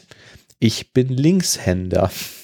Aha. Und wenn ich das Gerät in die Hand nehme, weil ich es benutzen möchte, dann habe ich meine Hand vor dieser Kamera. Und als hätte Apple damit gerechnet, zeigen die dann einen schönen animierten Pfeil, der auf meine linke Hand zeigt und mir sagt, nimm mal die Hand da weg. und dann muss ich das Gerät halt mit der rechten Hand anfassen, was ich halt nie mache sonst und greife dann einmal um, damit es dann entsperrt wird. Und das finde ich doch relativ nervig. Und dann lernst du mal die richtige Hand zu benutzen. Eigentlich schon. Ja. Man damals schon rausprügeln sollen aus dir. ja, richtig. Richtig, richtig. Eigentlich. Bist du schon, nicht ja. damals umerzogen worden? Nein. Nein, bin ich nicht. Meine Oma wurde umerzogen, die war auch Linkshänderin. Ähm, eine Sache finde ich aber auch ganz cool. Die haben jetzt einen USB-C-Port. Ich habe einen Monitor, der hat einen USB-C-Anschluss. Und du kannst tatsächlich das Gerät an den Monitor stecken und siehst das iPad-Bild auf dem Monitor. Ähm, kannst, wenn du einen Hub noch hast, ähm, Maus und Tastatur anschließen. Die haben Maus-Support im Betriebssystem und du kannst damit auf deinem großen Monitor, ich will jetzt nicht arbeiten sagen, aber du kannst es benutzen. Und siehst Aber das geht äh, groß. lustigerweise auch ähm, bei Android. Und obwohl, also selbst nicht beim Tablet, sondern ähm, auf so einem normalen ähm, Samsung Mobiltelefon, Ja. da kannst du quasi einfach eine Tastatur oder Maus anschließen. Bei der Maus hast du dann tatsächlich auf deinem Handy dann so einen Mini-Cursor und kannst damit auch Sachen machen. Also Ja, ist lustig. Ja, also das ist auch ganz okay, aber wie gerade auch schon, kommt jetzt halt der große Nachteil. Ich habe halt einen relativ großen Monitor, der ist relativ breit und das Bildformat bleibt immer so, wie du das auf dem iPad hast. Ich weiß nicht, was das ist, 4 zu 3 oder so, schätze ich mal. Und du kannst jetzt auch nicht sagen, ändern mir das Seitenverhältnis oder so. Das heißt, links und rechts immer fetter schwarzer Rand auf jedem 16 zu 9 Monitor. Und ich habe hier noch einen, der ist noch ein bisschen breiter, da halt noch mehr. Also wäre ja jetzt ganz nett gewesen, wenn die das, die bewerben ist ja immer so, das Ding hat so viel Rechenleistung und so viel Power, wenn ich das dann auch entsprechend nutzen könnte. Wird jetzt halt ein bisschen dadurch vermiest, ne? Ähm, ja. Mehr habe ich dazu überhaupt nicht zu erzählen. Das hat auch gereicht. Ja, Ja. finde auch. Ja. Aber es war jetzt keine, keine Lob, keine Lobhudelei, oder? Ich habe jetzt nicht gesagt, das ist so geil. Apple ist voll super. Nee, du wolltest halt ein bisschen angeben jetzt. Ja, kam das so? Nee, angeben wollte ich nicht. Ich habe ja gesagt, es ist nicht so gut. Nein. Das hätte ich ja gesagt, es ist voll toll. Das war nur Spaß. Voll toll finde ich es nicht. Es soll eine Tastatur dafür geben, aber die ist so unverschämt, unfassbar teuer. Die wollen 400 Euro dafür haben, dass ich das leider nicht ausprobieren werde. Habt ihr eine Tastatur für Tablets? Nee. Ich auch nicht. Gibt ja viele, die da so Bluetooth-Tastaturen irgendwie mit koppeln, falls man mal irgendwie eine längere E-Mail schreiben will oder so. Also ich habe eine. Bluetooth-Tastatur, die habe ich einmal auch dran gekoppelt, aber das war dann eher die Ausnahme. Mhm. Also ich finde, dann brauchst du es einfach nicht. Ich finde, du brauchst ein iPad, um, wenn du dich auf der Couch rumlümmelst, dass du da gleichzeitig surfen kannst, während du auf Netflix irgendwas guckst. Oder du Ja. guckst halt direkt Netflix darüber. Ja. sehe ich ganz genauso. Also es ist für mich auch so ein Konsumgerät. Ja. Jetzt während so Corona ist es ganz cool, ähm, dass eine Kamera da drin ist, die ganz gut ist und ein Mikrofon, dass du mal irgendwie Skype starten kannst oder irgendwie Slack oder so und da mal eine Videokonferenz mitmachen kannst und gleichzeitig deinen PC ungestört nutzen kannst. Aber ähm, irgendwie Inhalte erstellen oder so mache ich damit auch nicht. Ich glaube, ich käme auch nicht auf die Idee. Es gibt ähm, immer wieder, äh, lese ich mal irgendwie so Sachen, ja, warum bringt ihr denn kein Xcode raus? Also diese ähm, Apple IDE, die auf dem iPad läuft. Ich glaube, das würde auch einfach keinen Spaß machen da drauf. Also die Einschränkungen sind einfach zu, zu groß, obwohl die Dinger mittlerweile echt äh, eine Menge können, auch mit Office-Paketen und so, ne? Aber wer möchte es schon machen? Apropos ähm, Xcode, ähm, habt ihr gelesen, dass äh, Visual Studio Online heißt jetzt Visual Studio Code Spaces Nein. und äh, die sind deutlich, deutlich günstiger geworden. Also Visual Studio Online hatten wir ja mal vor x Folgen mal drüber gesprochen. Ja. Ähm, das ist ja quasi so ein, ja, so eine Art Visual Studio Code quasi, ähm, rein online gehostet. Kann da also auch mein Projekt und sowas machen. Und letztendlich äh, hängt dahinter irgendwie so ein Virtual Machine quasi, ähm, die dann das Kompilieren und so weiter übernimmt. Das heißt, ähm, das, das Frontend läuft irgendwie in meinem Webbrowser und im Backend ähm, für Kompilieren und so weiter habe ich halt in der Cloud quasi eine Virtual Machine, über die ich dann die Entwicklung mache. Ja. Ähm, genau, wir hatten drüber gesprochen. Ich glaube, das Feedback war so gemischt, also jetzt irgendwie nicht schlecht, aber konnten uns jetzt auch nicht wirklich vorstellen, damit zu arbeiten. Ja. Ähm, Ich bin jetzt Und- gerade so ein bisschen überrascht davon. Ich erinnere mich, dass wir darüber gesprochen haben und darüber diskutiert haben, dass du jetzt gerade sagst, es wäre viel billiger geworden. Das bedeutet, es muss irgendwann mal fertig gewesen sein und es ist dann in Produktion gegangen und es hat viel Geld gekostet oder überhaupt Geld gekostet. Und das ist irgendwie an mir vorübergegangen. Das war mir nicht bewusst. ja, ich weiß gar nicht genau, ob das so richtig komplett aus der Beta schon raus war oder ob es jetzt quasi ähm, als offizielles Release dann günstiger gemacht haben. Hm. Okay, der Name Visual Studio Code Spaces ist eigentlich auch passender, weil es auf Visual Studio Code basiert, ne? Und bei Visual Studio Online hätte ich irgendwie vom Namen her schon erwartet, dass ich dann ein richtiges Visual Studio kriege, aber halt online, was weiß ich, in einer virtuellen Maschine, Remote Desktop oder so. Also die Preise, nur damit ihr mal einen Eindruck bekommt, Ja. ähm, Schieß los. eine Standardmaschine, die hatte vier Kerne, vier CPU-Kerne und 8 GB RAM. Quasi auf einem äh, irgendwie so ein Linux-System. Mhm. Da ist Guter. der Stundenpreis von 45 Cent auf 17 Cent runter. Okay. Also Ja. quasi weniger als die Hälfte. Dollar Cent oder Euro Cent? Äh, Dollar Cent. Okay. Ist, glaube ich, sehr ähnlich zurzeit, ne, vom Kurs her. Mhm. Und eine Premium-Maschine mit 8 Kernen und 16 GB RAM ähm, von 87 Cent auf 34 Cent. Also auch ähm, mehr als halbiert. Aber ich erinnere mich, wir hatten da schon mal drüber gesprochen. Vor einer ganzen Weile.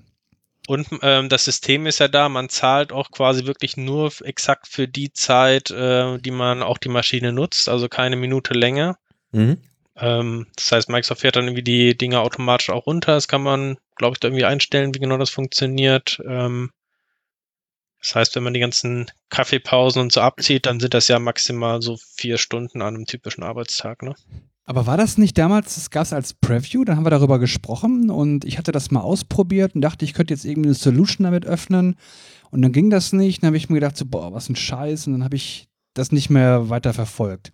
Ach, du hast Das- das wirklich ausprobiert, ja? Okay. Das war doch schon vor Ewigkeiten, oder? Ja, Oder ja, ja. Also im November 2019 kam die Public Preview raus. Richtig genau. Und da habe ich mir gedacht, so, boah, was ich, ich müsste jetzt für mich, also für meinen Wunsch hätte ich das jetzt innerhalb von 10 Sekunden irgendwie eine Solution öffnen können. Das klappte aber nicht. Dann habe ich mir gedacht, so, boah, komm, kein Bock mehr. Da war das Ding für mich durch. Und das lief dann auch, wie schon gesagt, damals auch nicht, äh, war das kein Visual Studio gewesen, sondern halt irgendwie Visual Studio Code. Und dann habe ich mir gedacht, was soll das? Ne? Ja. Vielleicht findest du es ja jetzt gegessen. besser, wo es nur noch die Hälfte kostet. Ich habe die ähm, Folge gerade gefunden. Sie äh, hieß den passenden Titel und den hat wahrscheinlich der Oliver dann vergeben. Visual Studio Online, fast gut, ist immer noch Schrott. Vom 30. November 2019. Richtig, genau. Und ich glaube, wir haben dann, glaube ich, äh, es hieß, vorher war da noch ein abfälligerer Kraftausdruck gewesen, anstelle von Schrott, aber den dürfte ich dann nicht nehmen. Das tut mir dann verboten, Thomas. das kann und sein, ja. Ja falls wir doch noch mal, falls doch noch mal irgendjemand auf uns aufmerksam wird. Gut möglich. Ja. Ich habe aber auch ähm, gelesen in einem äh, Blogpost, den verlinken wir auch, ähm, dass es auch einige andere Verbesserungen wohl noch in den letzten Monaten gab. Also insbesondere kann man wohl besser mit irgendwelchen Docker-Containern arbeiten und ja, insgesamt ein paar Verbesserungen. Ja, Mensch. Oh. klasse. Ja, kann man ja mal ausprobieren. Ja. Ich habe das jetzt gerade mal überschlagen. Es klingt so wahnsinnig günstig, ne? Irgendwie sechs, ähm, also ich habe jetzt ähm, den, den Centpreis genommen, den du gerade genannt hast, mal 40 Stunden ähm, und ähm, habe jetzt mal gesagt, 50 Arbeitswochen bei 40 Stunden im Jahr sind dann aber auch schon 340 Dollar im Jahr, wenn du die Maschine nicht andauernd ähm, anhältst oder pausierst und auch nicht mehr als 40 Stunden oder 50 Wochen arbeitest. Ähm, ja, kann man machen, aber du brauchst natürlich auch trotzdem immer noch irgendeinen Rechner, um das Ding überhaupt benutzen zu können. Ne? Also es ist ja nicht so, dass du dann überhaupt keine Hardware mehr brauchst oder die irgendwie kaufen musst. Du brauchst einen Internetanschluss, der wahrscheinlich einigermaßen performant Ja, sein muss. Wenn man überlegt, dass du für einen, sag mal, vernünftigen Entwickler-Laptop ähm, zahlst ja schnell äh, 3000 Euro aufwärts. Ähm, Mhm. wenn du dann stattdessen 500 Euro Laptop irgendwie, Ja. der einfach nur ein, sag mal, ein einigermaßen gutes Display irgendwie und ähm, Internetzugang braucht, Das stimmt. ähm, dann ist das kriegst aber auch günstig. nur ein Visual Studio Code, ne? Auf einer Vier-Kern-Maschine. Ja. Also mit dem Preis vorher, den, du hast, den vorher war es äh, 17 Cent war der neue Preis, der alte war 40 Cent oder so. Richtig? Kann das sein? Das wäre Mhm. Ja, also mehr, irgendwie ein bisschen mehr als das Doppelte quasi, ne? Genau, dann wärst du damit ungefähr ja so bei um die 700 oder über 700 Euro im Jahr gewesen. Das ist natürlich eine Frechheit. Also ich finde diese 340 Euro jetzt schon jetzt irgendwie immer noch kein Schnäppchen, aber gut, kann man mal ausprobieren. Ne? Vielleicht gibt es Szenarien, wo das irgendwie durchaus Sinn machen mag. Es gibt übrigens auch noch eine Basic-Instanz, da hast du dann nur 4 GB RAM und zwei Kerne, die kriegst du sogar schon für 8 Cent. Okay. Ja, gut. Ja. Also viel günstiger kann ich nicht mehr werden, Manuel. Ja. Ich interessiere mich natürlich immer für die High-End-Hardware. Ich möchte gerne 32 Kerne und Komm, 6 Cent, 128. letzter Preis. Komm, da da kriegst du auch noch die Salami mit dazu und da packst du auch noch die Pflanze mit ein. Und hier die Fleischwurst, die schenke ich dir noch. ja, möglich. Ähm, ich wollte neulich eine, eine Webseite erstellen und ähm, wollte die generieren lassen. Also ich habe mir so ein bisschen vorgestellt, sowas wie Markdown-Skript, aber vielleicht ein bisschen mächtiger. Weil ich brauchte halt nichts, was irgendwie dynamisch ist, ne? aber ähm, ich wo- wollte auch irgendwie eine Möglichkeit haben, den Content irgendwie in einer separaten oder mehreren separaten Dateien zu haben und dann hätte ich gerne hinterher eine Webseite gehabt mit ein paar Features wie Durchsuchbarkeit und so. Und ähm, dann habe ich so angefangen ähm, zu suchen und ein paar Sachen auszuprobieren. Und ähm, jetzt habe ich witzigerweise mir die ganzen Sachen, die ich mir angeguckt habe und ausprobiert habe, ähm, irgendwie nicht aufgeschrieben. Aber eins davon war Jekyll. Kennt ihr das? E J-E-K-Y-L-L. Ist doch so ein Static Site Generator, ne? Also, Ja, genau. Und das ist die Basis ähm, für GitHub Pages. aha. Ähm, und dieses Jekyll, das ist ähm, so eine Ruby on Rails Anwendung, kannst du dir mit ein paar Zeilen lokal installieren, hast so einen Site Generator und hast ähm, so eine Syntax, also du hast mm, ja, ich weiß nicht, ob die das View nennen. Ich nenne es jetzt mal View, wenn wir irgendwie an ASP.NET äh, äh denken oder an ASP.NET MVC oder so, ne, wie so eine Razor-Syntax, um da auch ein bisschen Dynamik irgendwie reinzubringen. Du kannst da irgendein Model an View übergeben und kannst das dann irgendwie rendern ähm, und hast aber auch noch andere Möglichkeiten. Also der kann die auch als irgendwelchen ähm, statischen Input-Files irgendwie irgendeinen anderen statischen Output äh, bauen und das ähm, kompilieren und so. Und ähm, ich habe mir das irgendwie eine Stunde lang angeguckt und habe mir gedacht, das ist zwar ganz cool, aber viel zu kompliziert, weil es dauert einfach schon eine ganze Weile, bis du dich irgendwie da rein ähm, eingearbeitet hast. Und so kompliziert war das, was ich machen wollte, auch nicht. Dann habe ich mich gefragt, wie macht eigentlich äh, Microsoft die eigene Doku-Seite? Ähm, die verwenden ja auch keine GitHub-Pages. Wenn du jetzt auf ASP.NET Core gehst und klickst auf Doku, ähm, dann haben die ja mittlerweile Seiten, die irgendwie ganz nett gemacht sind, ganz ansprechend aussehen. Ähm, Nur leider die, keine Inhalte mehr, aber. haben sie nicht mehr? Ja, also die Dokumentation ist irgendwie so gefühlt sehr kurz immer jetzt ähm, bei den ja. Klassen und Methoden. Ja, das stimmt, ja, ja. Aber die haben halt irgendwie eine nette, eine nette Start, Startpage mit so ein bisschen Struktur zumindest, ne? wo du irgendwie sagen, hier hast ein paar Einführungen als Video und dann klickst du hier drauf und dann kommst du zu, zu einer Doku, die auch ein bisschen Suchfunktion hat und so. Ne? Also es ähm, ist jetzt von der Technik her nicht allzu schlecht. Und die machen das mit einem Open Source Projekt, das nennt sich DocFX. D-O-C-F-X.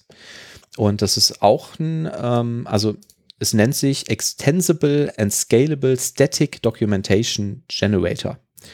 Ähm, die verwenden eine erweiterte Form von Markdown-Scripts. Ähm, da sind halt noch irgendwie so ein, zwei, drei Features äh, mehr drin. Ähm, ich glaube auch für Video und irgendwie Audio-Embedding und so. Und ähm, dann startest du ein, ein, kleines Comment, also checkst das Ding aus mit NPM und startest irgendwie über so ein, so ein CLI-Tool irgendwie ein Kommando und der kompiliert dir daraus eine, ähm, eine Page, gibt Plugins für alle möglichen ähm, Bildsysteme, also ähm, auch für Azure und ähm, GitLab habe ich das zum Beispiel gesehen. Ähm, da kannst du, machst du letztendlich, hast du dann halt die Möglichkeit zu sagen, ich checke dieses dieses Projekt in Git ein und dann wird automatisch irgendwie eine Pipeline getriggert, die dir dann daraus die Webseite kompiliert. Und vielleicht sogar sofort deployed oder so. Und das fand ich ganz cool und da kann man ganz schnell mit äh, einsteigen und ähm, das benutze ich jetzt gerade, um da meine Seite mitzubauen. DocFX. Nett fand ich daran jetzt auch, das kannst du kombinieren mit einer Open API Doku, ehemals Swagger. Also dieses Tool, was du da ausführst, kann auch deine Swagger-Datei einlesen und ähm, erzeugt dir dann quasi auch eine Swagger API-Dokumentation. Was ganz cool ist, weil so eine Swagger-Doku irgendwie mit, mit NSWAG oder was es da an Tools gibt, ähm, ist ja ganz nett, aber oft möchtest du auch noch vielleicht irgendwelche statischen Inhalte da drin haben, wo du mal irgendwie beschreibst, wie ist denn das generelle Konzept von dieser von dieser Web-API oder wie funktioniert denn hier allgemein das Authentifizierungskonzept oder so. Ne? Und sowas kannst du damit dann auch sehr schön bauen. Bis jetzt gefällt mir das sehr gut. Link gibt es in den Show Notes. Ich habe tatsächlich auch ähm, einige Erfahrungen letzter Zeit gemacht mit GitHub und diesen automatischen Pipelines und so. Ja. Und, und? fand das auch eigentlich ganz äh, ja, ganz interessante Erfahrung. Ne? Also schon ein bisschen anderer Ansatz als jetzt hier dieses äh, Azure DevOps. Also man hat quasi diese ähm, Build-Workflows, das sind letztendlich dann so, ich glaube, YAML-Dateien nennt sich das, ne? also mhm. ein spezielles ähm, Markup, wo dann beschrieben ist, was er in welchen Schritten irgendwie machen soll. Ja. Die werden ganz normal als Teil deines Repositories quasi eingecheckt und stehen automatisch, ähm, werden die dann auch rangezogen. Das heißt, da steht dann einfach drin, das ist der und der Trigger innerhalb der Datei und äh, GitHub erkennt dann automatisch ähm, diese Workflows, die in deinem Projekt sich befinden und wendet die passend dann an. Ähm, dass die mit eingecheckt werden, finde ich ähm, sehr wichtig, weil du sonst halt deinen, deinen Bildprozess auch nicht versionieren kannst, ne? oder der halt sonst losgelöst ist davon. Ähm, Okay, finde ich ja interessant. Äh, dieses, diese YAML-Dateien, ähm, kann ich die denn auch mit irgendeinem anderen Bildsystem ausführen, außer mit GitHub? Ich kann nicht genau sagen, das weiß ich nicht. Also mhm. ich meine, Azure DevOps hat ja auch Möglichkeiten, so Builds anders zu die, äh, editieren als über die grafische Oberfläche, aber ich weiß nicht, ob das da irgendwie auch YAML ist oder was die da benutzen. Es scheint sich auch irgendwie so äh, jedes halbe Jahr zu ändern, was da jeweils das neue Workflow-Format wieder ist. Mhm. Ja, spannend. Ähm, Habe ich mich auch noch nie mit beschäftigt. Also ich weiß, dass es sowas gibt wie diese YAML-Files und dass man damit irgendwie Builds definieren kann, aber da ich auf GitHub eher mal gar nichts mache, keine Ahnung. Wofür hast du das denn gebraucht? Benutzt ihr in, bei dem Kunden, bei dem du bist, ähm, GitHub? Nee, also ich äh, schreibe ja parallel aktuell an meiner Doktorarbeit mhm. und ähm, da musst du halt ja auch immer wieder irgendwie Veröffentlichungen schreiben und sowas. Ähm, und da bin ich natürlich, denke ich auch, okay, eigentlich erstmal willst du das Ganze ja auch irgendwie gesichert haben, ähm, dass jetzt nicht plötzlich, ähm, weil Festplatte kaputt geht, ist dann irgendwie die ganze Arbeit der letzten drei Monate weg. Und gleichzeitig ist es ja auch ganz praktisch, wenn man so eine Art Versionierung hat. Und als Entwickler denke ich natürlich dann direkt hier, okay, ich mache das jetzt alles per Git. Und tatsächlich ähm, mein Werkzeug der Wahl, also manche kennen das vielleicht auch von der, der Bachelorarbeit, Diplomarbeit, ist dieses äh, LaTeX. Mhm. Ähm, LaTeX geschrieben. Ähm, das ist auch quasi so eine Art Markup-Sprache quasi, wo aber dann ähm, der das eigentliche Layout, der Textsatz wird quasi von dem Programm übernommen. Das heißt, du hast nicht so ein What you see is what you get äh, Prinzip, sondern ich schreibe quasi ähnlich wie jetzt mit, mit Markdown irgendwie einfach meine Sachen im Texteditor und kompiliere dann quasi mein Dokument zu einer fertigen PDF-Datei.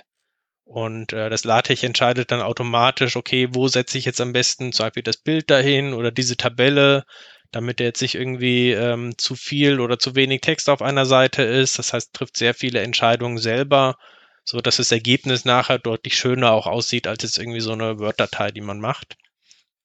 Hat dafür halt auch eine gewisse Lernkurve.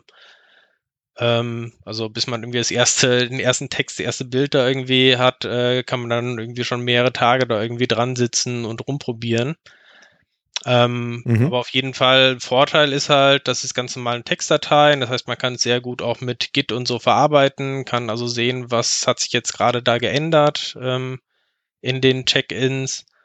Und ich habe dann weiß ich, statt dass ich irgendwie dann Nachmittag da saß und tatsächlich Inhalte geschrieben habe, habe ich dann äh, stattdessen meinen ganzen Kompiliervorgang über GitHub dann äh, automatisiert. Also dass er automatisch bei jedem Check-in, den ich mache, dann in GitHub wiederum über eine Pipeline dann dort das Ganze zu einem PDF-Dokument kompiliert, was dann automatisch auch als Release dann erscheint auf der Release-Seite von GitHub. Ähm, und das Ganze halt über diese Workflows gesteuert. Da gibt's dann halt auch fertige Add-ons, die kann man einfach einbinden, die dann genau zum Beispiel so eine äh, LaTeX-Kompilierung machen oder dann eben entsprechend diese Release-Page mhm. Ähm, befüllen. Das klingt ja sehr cool. In der Tat. Also tatsächlich habe ich dann irgendwie mehrere Tage damit verbracht, diese Automatisierung zu machen. Ähm, genau. Ich habe noch. Aber viel ähm, gelernt. Ja, so ein, so ein Informatiker-Party-Gespräch eigentlich. LaTeX hast du ja gerade erwähnt. Das ist fehlerfrei, ne? Wusstet ihr das? Also der, der LaTeX hat das selber, oder das, hat, also das LaTeX ist eine Erweiterung von diesem Tech, äh, Text-Programm. Ja. Und das hat irgendwie eine Versionsnummer, da wird immer eine Nachkommastelle irgendwie hinzugefügt und das entspricht genau irgendwie der Zahl Pi dann. Also das heißt, die sind irgendwie bei der Version 3,1415 oder was auch immer. Und jedes Mal, wenn doch mal jemand irgendwie einen Fehler finden sollte, dann wird einfach hinten noch eine Stelle drangehangen. Und ja. Ja. Ich, ich habe äh, die Geschichte gehört, einer der, ich glaube, der Hauptautor, ich weiß nicht, ob er das initial gegründet hat, ist der Donald E. Knuth mit äh, TH knapp, am okay. Ende. Ich nenne ihn genau. immer Knut, aber ja, ja, genau. So können wir können ihn ja Knut nennen. Wir sind ein deutschsprachiger Podcast. Ich glaube auch tatsächlich, Der hat Ja. ähm, irgendwie auch ein Buch geschrieben und zahlt auch irgendwie Geld dafür, wenn man in dem Buch irgendwo einen Fehler findet. Ja, also das, ähm, da gibt's zwei ganz coole Geschichten. Also Donald E. Äh, äh, Knut, nennen wir ihn Donald E. Knut, ist Informatikprofessor. Man äh, beachte 1938 geboren, also jetzt auch nicht mehr der Jüngste. Und ähm, der hat zwei, mindestens zwei sehr coole Sachen gemacht. Der schreibt eine Buchserie über Programmierung und wie das denn eigentlich so funktioniert. Und die, Die heißen Art of Computer Ja, Programming. Genau, ne? The Art of Computer Programming, äh, Volume 1, Volume 2, Volume 3 und 4. Also die ersten vier sind erschienen und es ist aber angelegt, ich glaube, für acht oder neun Bände. Und da er immer so ungefähr zehn Jahre braucht, um so ein Band abzuschließen, ich gönne ihm ein langes Leben, aber es wird wahrscheinlich ein bisschen sportlich werden, das irgendwie noch fertigzustellen. Aber er ähm, ist. Ach nee, Moment. Äh, nee, stimmt. Der hat erst vier geschrieben, ne? Oder? Ja, genau. Sieben sind geplant und bis 2025 möchte er sie fertigstellen. Äh, Laut Wikipedia. Und ähm, andere Sache, und die finde ich äh, eigentlich sehr cool. Er hat gesagt, hier ähm, äh, LaTeX ist äh, fehlerfrei. Und wenn da jemand einen Fehler findet, dann, äh, also er schreibt irgendwie, ich glaube, er hat mit einem Dollar-Cent angefangen und würde den Betrag bei jedem gefundenen Fehler verdoppeln. Und das funktioniert so, wenn du einen Fehler findest und den irgendwie beweisen kannst, dann bekommst du von Donald E. Knaff quasi einen Schuldschein über diesen Betrag und kannst dir dann entscheiden, ob du jetzt zur Bank gehst und das abgibst und irgendwie einlöst. Das ist halt dann so eine Art Check. Ähm, oder ob du dir den zu Hause an die Wand hängst und behältst. Ich habe es äh, tatsächlich sehe, ähm, dass er einen hexadezimalen Dollar wohl als Belohnung gibt. Das sind dann 2,56 Dollar Ja, Fehler, der gefunden wird. aber ich meine, er hätte ihn verdoppelt irgendwie in einem Okay. Fall. Aber auf jeden Fall war das, das Ergebnis von der Geschichte war halt, dass die äh, sehr viele Leute ähm, einfach diese Schecks ja nicht wieder abgeben wollen und deswegen nie das Geld ausgezahlt wurde.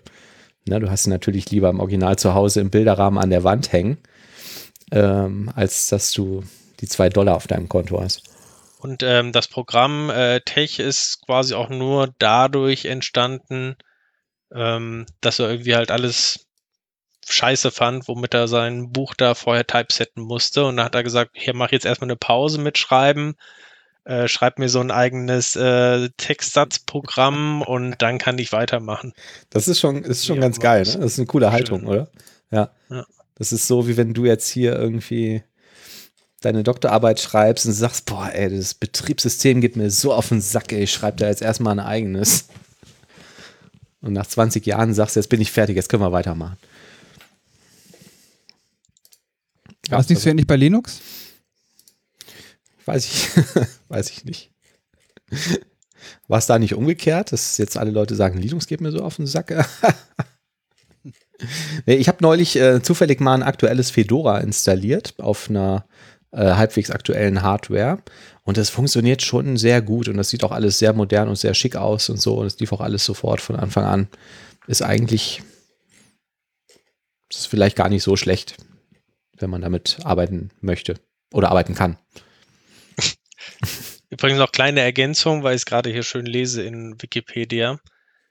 Die allerletzte Änderung, die passieren wird bei äh, Tech, ist ähm, nach seinem Tod wird die Versionsnummer zu Pi geändert. Ja. Und zu diesem Zeitpunkt werden alle ähm, verbleibenden Bugs Features. ja, ich glaube, das ist ein The ganz cooler Typ. final change to be made after my death will be to change the version number to P, at Mhm. which point all remaining bugs will become features. Sollte ich jetzt bei meinen Projekten auch so machen. ja, das ist Absicht, das ist kein Fehler. Ja, ich glaube, das ist ein ganz cooler Typ, ne? So, um den äh, äh, Sack es auch langsam mal zuzumachen, allerletztes Thema, äh, Tool der Woche.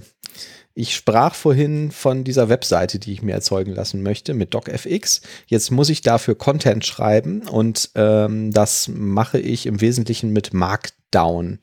Und ähm, Markdown, da gibt es ähm, irgendwie Online-Editoren für und ich habe halt einfach einen, einen gesucht, den ich mir auf dem Desktop starten kann. Und habe einen gefunden, der heißt Typora. T-Y-P-O-R-A.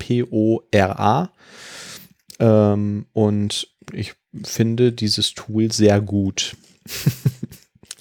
Viel mehr gibt es dazu eigentlich fast gar nicht zu sagen. Es ist einfach eine weiße Fläche, da schreibt man Text rein und jetzt kann man das mit Shortcuts formatieren. Ne? Du kannst ja sagen, das ist eine Überschrift oder das ist fett oder so, alles, was, was, ähm, was Markdown halt so kann.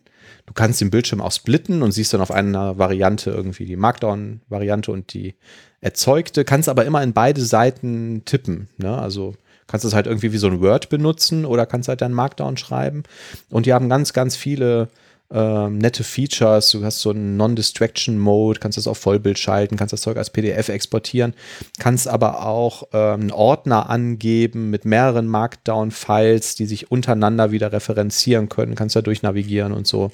Ähm, Finde ich eigentlich ganz nett und kostet nichts. Ich hätte jetzt spontan gedacht, dass da bestimmt auch ähm, coole Plugins für Visual Studio Code gibt, um Markdown zu bearbeiten.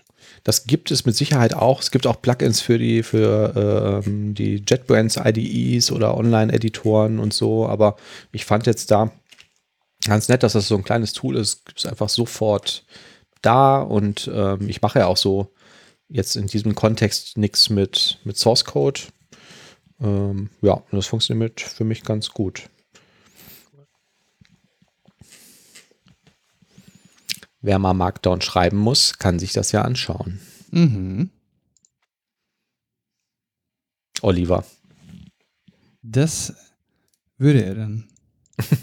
Eventuell. Wenn die Notwendigkeit bestünde. Ja. Haben wir noch Themen? Ich glaube nicht. Ich glaube auch nicht. Wir haben alles geklärt mit den Toilettentüren, hat man. Haben wir, Haben wir noch Witze? Hatten wir das mit der Alpenmilch erwähnt? ja, ne? Dass die gut ist irgendwie, ne? Haben ja. wir erwähnt, dass wir Chaptermarken haben für die Leute, die den ganzen Scheiß nicht anhören wollen, sondern direkt zum Content springen wollen? Das haben wir auch wir mehrmals erwähnt. Ja, haben wir gemacht, ne? Was ist mit dem Ego, wenn man überholt wird? Ist das irgendwie, was man jetzt noch erwähnen könnte als Outro? Lustig irgendwie? Nee, das wollte ich eigentlich für die nächste Sendung aufheben. Ach so, jetzt habe ich es verraten. Scheiße. Jetzt hast du es verraten. Wie Ah, ist das denn bei euch? Ich dachte, das wäre so ein schönes Smalltalk-Thema. Wir können das ja hinten auch noch anhängen, ne? Machen wir doch mal. Schieben wir den, damit können wir ja den Content in die Mitte verschieben, wenn wir lange genug darüber sprechen. Habt ihr das manchmal, dass ihr irgendwie mit dem Auto oder mit dem Fahrrad oder sonst irgendwie unterwegs seid und dann werdet ihr überholt und dann denkt ihr euch sowas wie, was soll das denn? Das lasse ich mir nicht bieten. Dem werde ich zeigen. Oder der? Wenn man überholt wird. Ja, ja.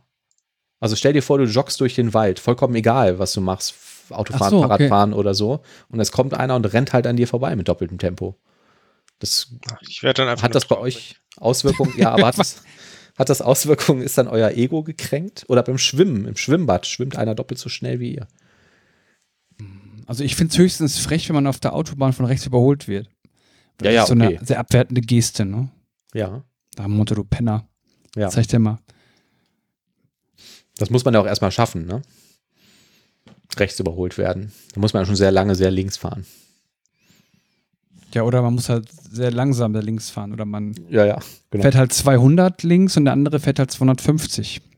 Mhm. Also der rechts überholt, weil er sich denkt, so komm, jetzt reicht es Ja. mal langsam mit deinem Genau.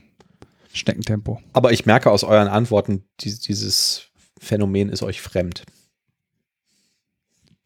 Also eigentlich schon. Aber warum führst du das als Smalltalk-Thema an? Ist das so allgemein? Ist das so, dass man das dann irgendwie doof findet? Oder man so ein Um ehrlich zu sein, weiß ich das nicht mehr. Ich glaube, ich befand mich irgendwie mal in so einer Situation, wahrscheinlich auf dem Fahrrad, wo ich mir dachte, boah, ich fahre jetzt aber ganz schön schnell Fahrrad hier den Weg entlang. Und dann kam halt einer von hinten und hat mich halt überholt mit doppeltem Tempo.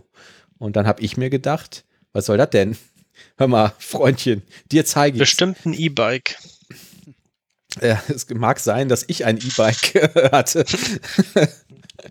also auf jeden Fall dachte ich mir dann, was? Das geht ja wohl gar nicht. Und dann bin ich selbst halt auch schneller gefahren, um dann festzustellen, dass ich ihn trotzdem nicht hole. Und habe dann, glaube ich, aufgeschrieben, ob das irgendwie ein Zeichen für irgendein Ego-Problem ist oder so, dass mich das überhaupt interessiert. Ich würde dann Hm. nach Hause gehen, das Fahrrad in die Ecke schmeißen, sagen, dann fahre ich halt kein Fahrrad mehr. Ja, ne? Ja, ja, genau. Ja, ich hatte so. So ging es mir ähm, Hm. beim Gitarrespielen lernen übrigens. Mhm. Warum? Weil du einen gesehen hast, der das voll gut konnte, der Musiklehrer oder so, und dann. Ja, weil ich das irgendwie so vier, fünf Wochen irgendwie ausprobiert habe und dann hatte ich irgendwie keine Lust, weil das mit dem Fingerpicken immer noch nicht so gut geklappt hat und so. Ja. Und dann irgendwelche komischen Akkorde dazu kamen, irgendwelche Power Chords, die man irgendwie unmöglich greifen kann. Mhm. Oder so Barré oder so, ne? Aber ich glaube, Da habe ich es aufgegeben.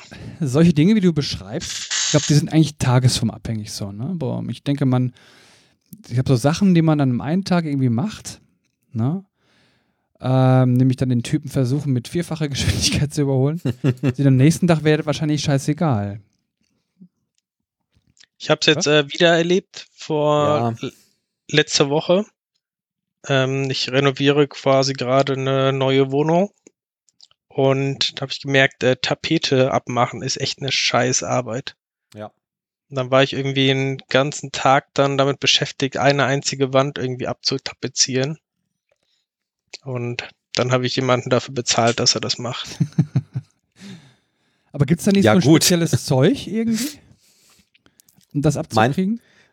Ja, es gibt auch so Dampfgeräte, ne? Die, die Ja, so ein Dampfgerät so. äh, habe ich mir tatsächlich gekauft. Mhm. Ist auch eine lustige Geschichte. Ich habe dann halt, ja, wie gesagt, jemanden dafür bezahlt, irgendwie so, dass er das macht. Und Ja.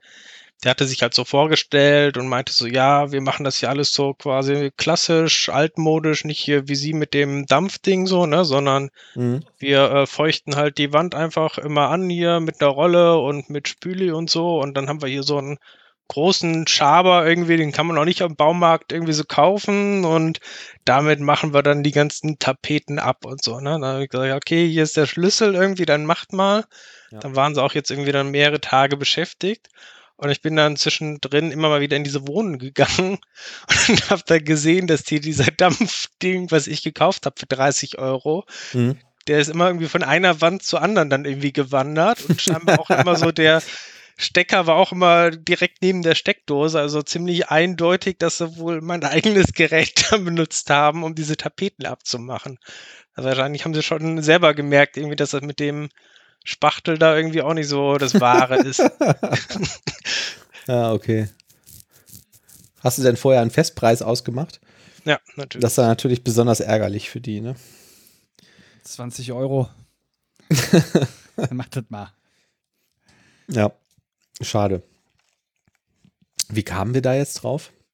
Ach so, ja, nee, diese Ego-Geschichte wäre ja dann, also für mein Beispiel eher so gewesen, dass ich dann da an dieser einen Wand stehe und die ganze Zeit versuche, die Kacktapete ähm, abzuporkeln und der Oliver, der das vielleicht hinter mir gleichzeitig macht, bereits die dritte Wand irgendwie äh, enttapeziert hat, weil er es vielleicht einfach besser kann. Und ich mir dann so denke, das möchte ich mir jetzt aber nicht gefallen lassen. Ich möchte das besser können. ja, ist wahrscheinlich, ist wahrscheinlich psychologisch sehr interessant, so ein Verhalten. Ne? Ich habe das auch mal im äh, Job irgendwie erlebt, wo ich dann auch mehrere Tage irgendwie an so einem Problem dran saß und dann hat irgendwie ein Kollege angeboten, dass er auch mal irgendwie mit einem Auge drauf wirft und hat das irgendwie so in einer Stunde dann irgendwie das Ding gelöst. Ich noch dachte, scheiße, Hm. hätte ich auch drauf kommen können, so, ne? Das ist wahrscheinlich auch Ja. so ein, vielleicht eher so ein Zufallstreffer dann auch irgendwie, ne? Aber ärgert man sich dann trotzdem. Das ist ja oft einfach so Betriebsblindheit, ne? dass man da irgendwie, ja, so wie den Wald vor lauter Bäumen nicht sieht oder so, ne? irgendwie auf bestimmte Lösungsansätze vielleicht auch gar nicht kommt oder, oder so lange auf die verdächtige Codezeile geschaut hat, dass man gar nicht sieht, dass die gar nicht aufgerufen wird oder so. Über sowas ärgere ich mich dann eigentlich eher nicht. Also so im professionellen Umfeld finde ich das ganz gut, ne? wenn jetzt irgendwie so jemand kommt und hat einfach eine viel bessere Idee oder noch eine viel bessere Lösung als ich oder so, weil das Ergebnis ist ja dann ein besseres. Aber ähm, wenn mich halt jemand beim Laufen überholt, das ist natürlich eine Frechheit. Das weiß ich ja wirklich nicht, wie lange ich mir das noch bieten lassen werde. Weißt du denn, nicht Die Knarre in der Hand gehabt und dann. Ja, weißt du, Manuel, wer uns immer überholen wird? nein. Der Oliver beim Witze erzählen. Ja. Tatsächlich ist das so. Ja. Ich habe jetzt aber gar keinen parat, ne? Ich kann mal, Wie immer, wie immer. aber ich warte, das heißt ja noch nichts, ne? Ich guck mal. Hier meistens, also meistens filtert hier ja schon mal vor, zumindest, ne? Und letztes Mal habe ich einfach einen vorgelesen, der war aber total beknackt. Wie kommst du eigentlich immer auf neue Witze? Googlest du immer einen anderen Begriff oder Ja, ich ist immer google. das gleiche und springst dann einfach auf Seite 37 oder so? Ja, so ich habe da immer so, ich google nach asoziale Witze und äh, finde da immer wieder neue Seiten. Na, und ich habe jetzt das wieder gemacht und da ist wieder was Neues. Du Ja, googelst nach schwarz- asozialen, du tippst bei Google asoziale Witze ein. Ja. Hm, okay. Genau, ich denke, wenn, dann muss, da- muss man schon mindestens ein oder zwei Grenzen überschreiten, sonst sind die nicht witzig. Und dann Also ich schließt jetzt- ja auch ab und zu mal eine Seite wieder, dann kommt eine neue wieder. Ich bin jetzt hier bei asoziale Witze und äh, habe jetzt die Kategorie Männerwitze aufgemacht und ich erwarte jetzt viel. Und ähm, ich lese jetzt einfach mal einen vor. Den nicht. Ach, nee, die sind doch, das ist so feministischer Unsinn, da wollen wir uns gar nicht mit beschäftigen. Geh direkt rüber zu schwarzer Humor. Da, da, da. Den verstehe ich schon mal auf Anhieb gar nicht, lese ich mal vor. Sagt das eine Kind, meine Oma hat mir heute in der Stadt ein Eis gekauft. Sagt das andere Kind, meine Oma wäre jetzt 78 Jahre alt. Das eine Kind heult. Verstehe ich nicht. Das eine Kind, meine Oma hat mir heute in der Stadt ein Eis gekauft. Sagt das andere Kind, meine Oma wäre jetzt 78 Jahre alt. Das eine Kind heult. Das ist doch kein Witz, oder? Klingt komisch. Also, Manuel, das kannst du bitte mal rausschneiden. Ja, vielleicht macht der Ähm, Thomas das wieder. Thomas hat letztens super gut die Sendung geschnitten. Weißt du, Oliver, schwarzer Humor ist wie was zu essen. Hat nicht jeder. Richtig. Was hatte denn Marge Simpson 72 Stunden nach der Geburt ihres Sohnes? Bart. Ein Drei-Tage-Bart. ich habe einen, habe ich gehört auf TikTok, den fand ich ganz gut. Na? Der Typ, ja, ich sage jetzt mal dem Typen, der meine Downjacke gestohlen hat. Du kannst dich warm anziehen. das fand ich auch Ja. ziemlich gut, ja. Stiftung Warentest hat Besteck getestet. Messer hat am besten abgeschnitten. Ich glaube, besser wird es heute auch nicht mehr. Ich glaube auch Ich glaube auch. Dann Ja. macht es gut. Bis Ja. zum nächsten Vielen Dank Mal. fürs Zuhören. Bis dann. Tschüss. Ciao. Kommt gut Und- durch die Krise. Tschüss. Tschüssi. Was ist weiß und fliegt durch die Gegend? Was denn? Biene Mayo.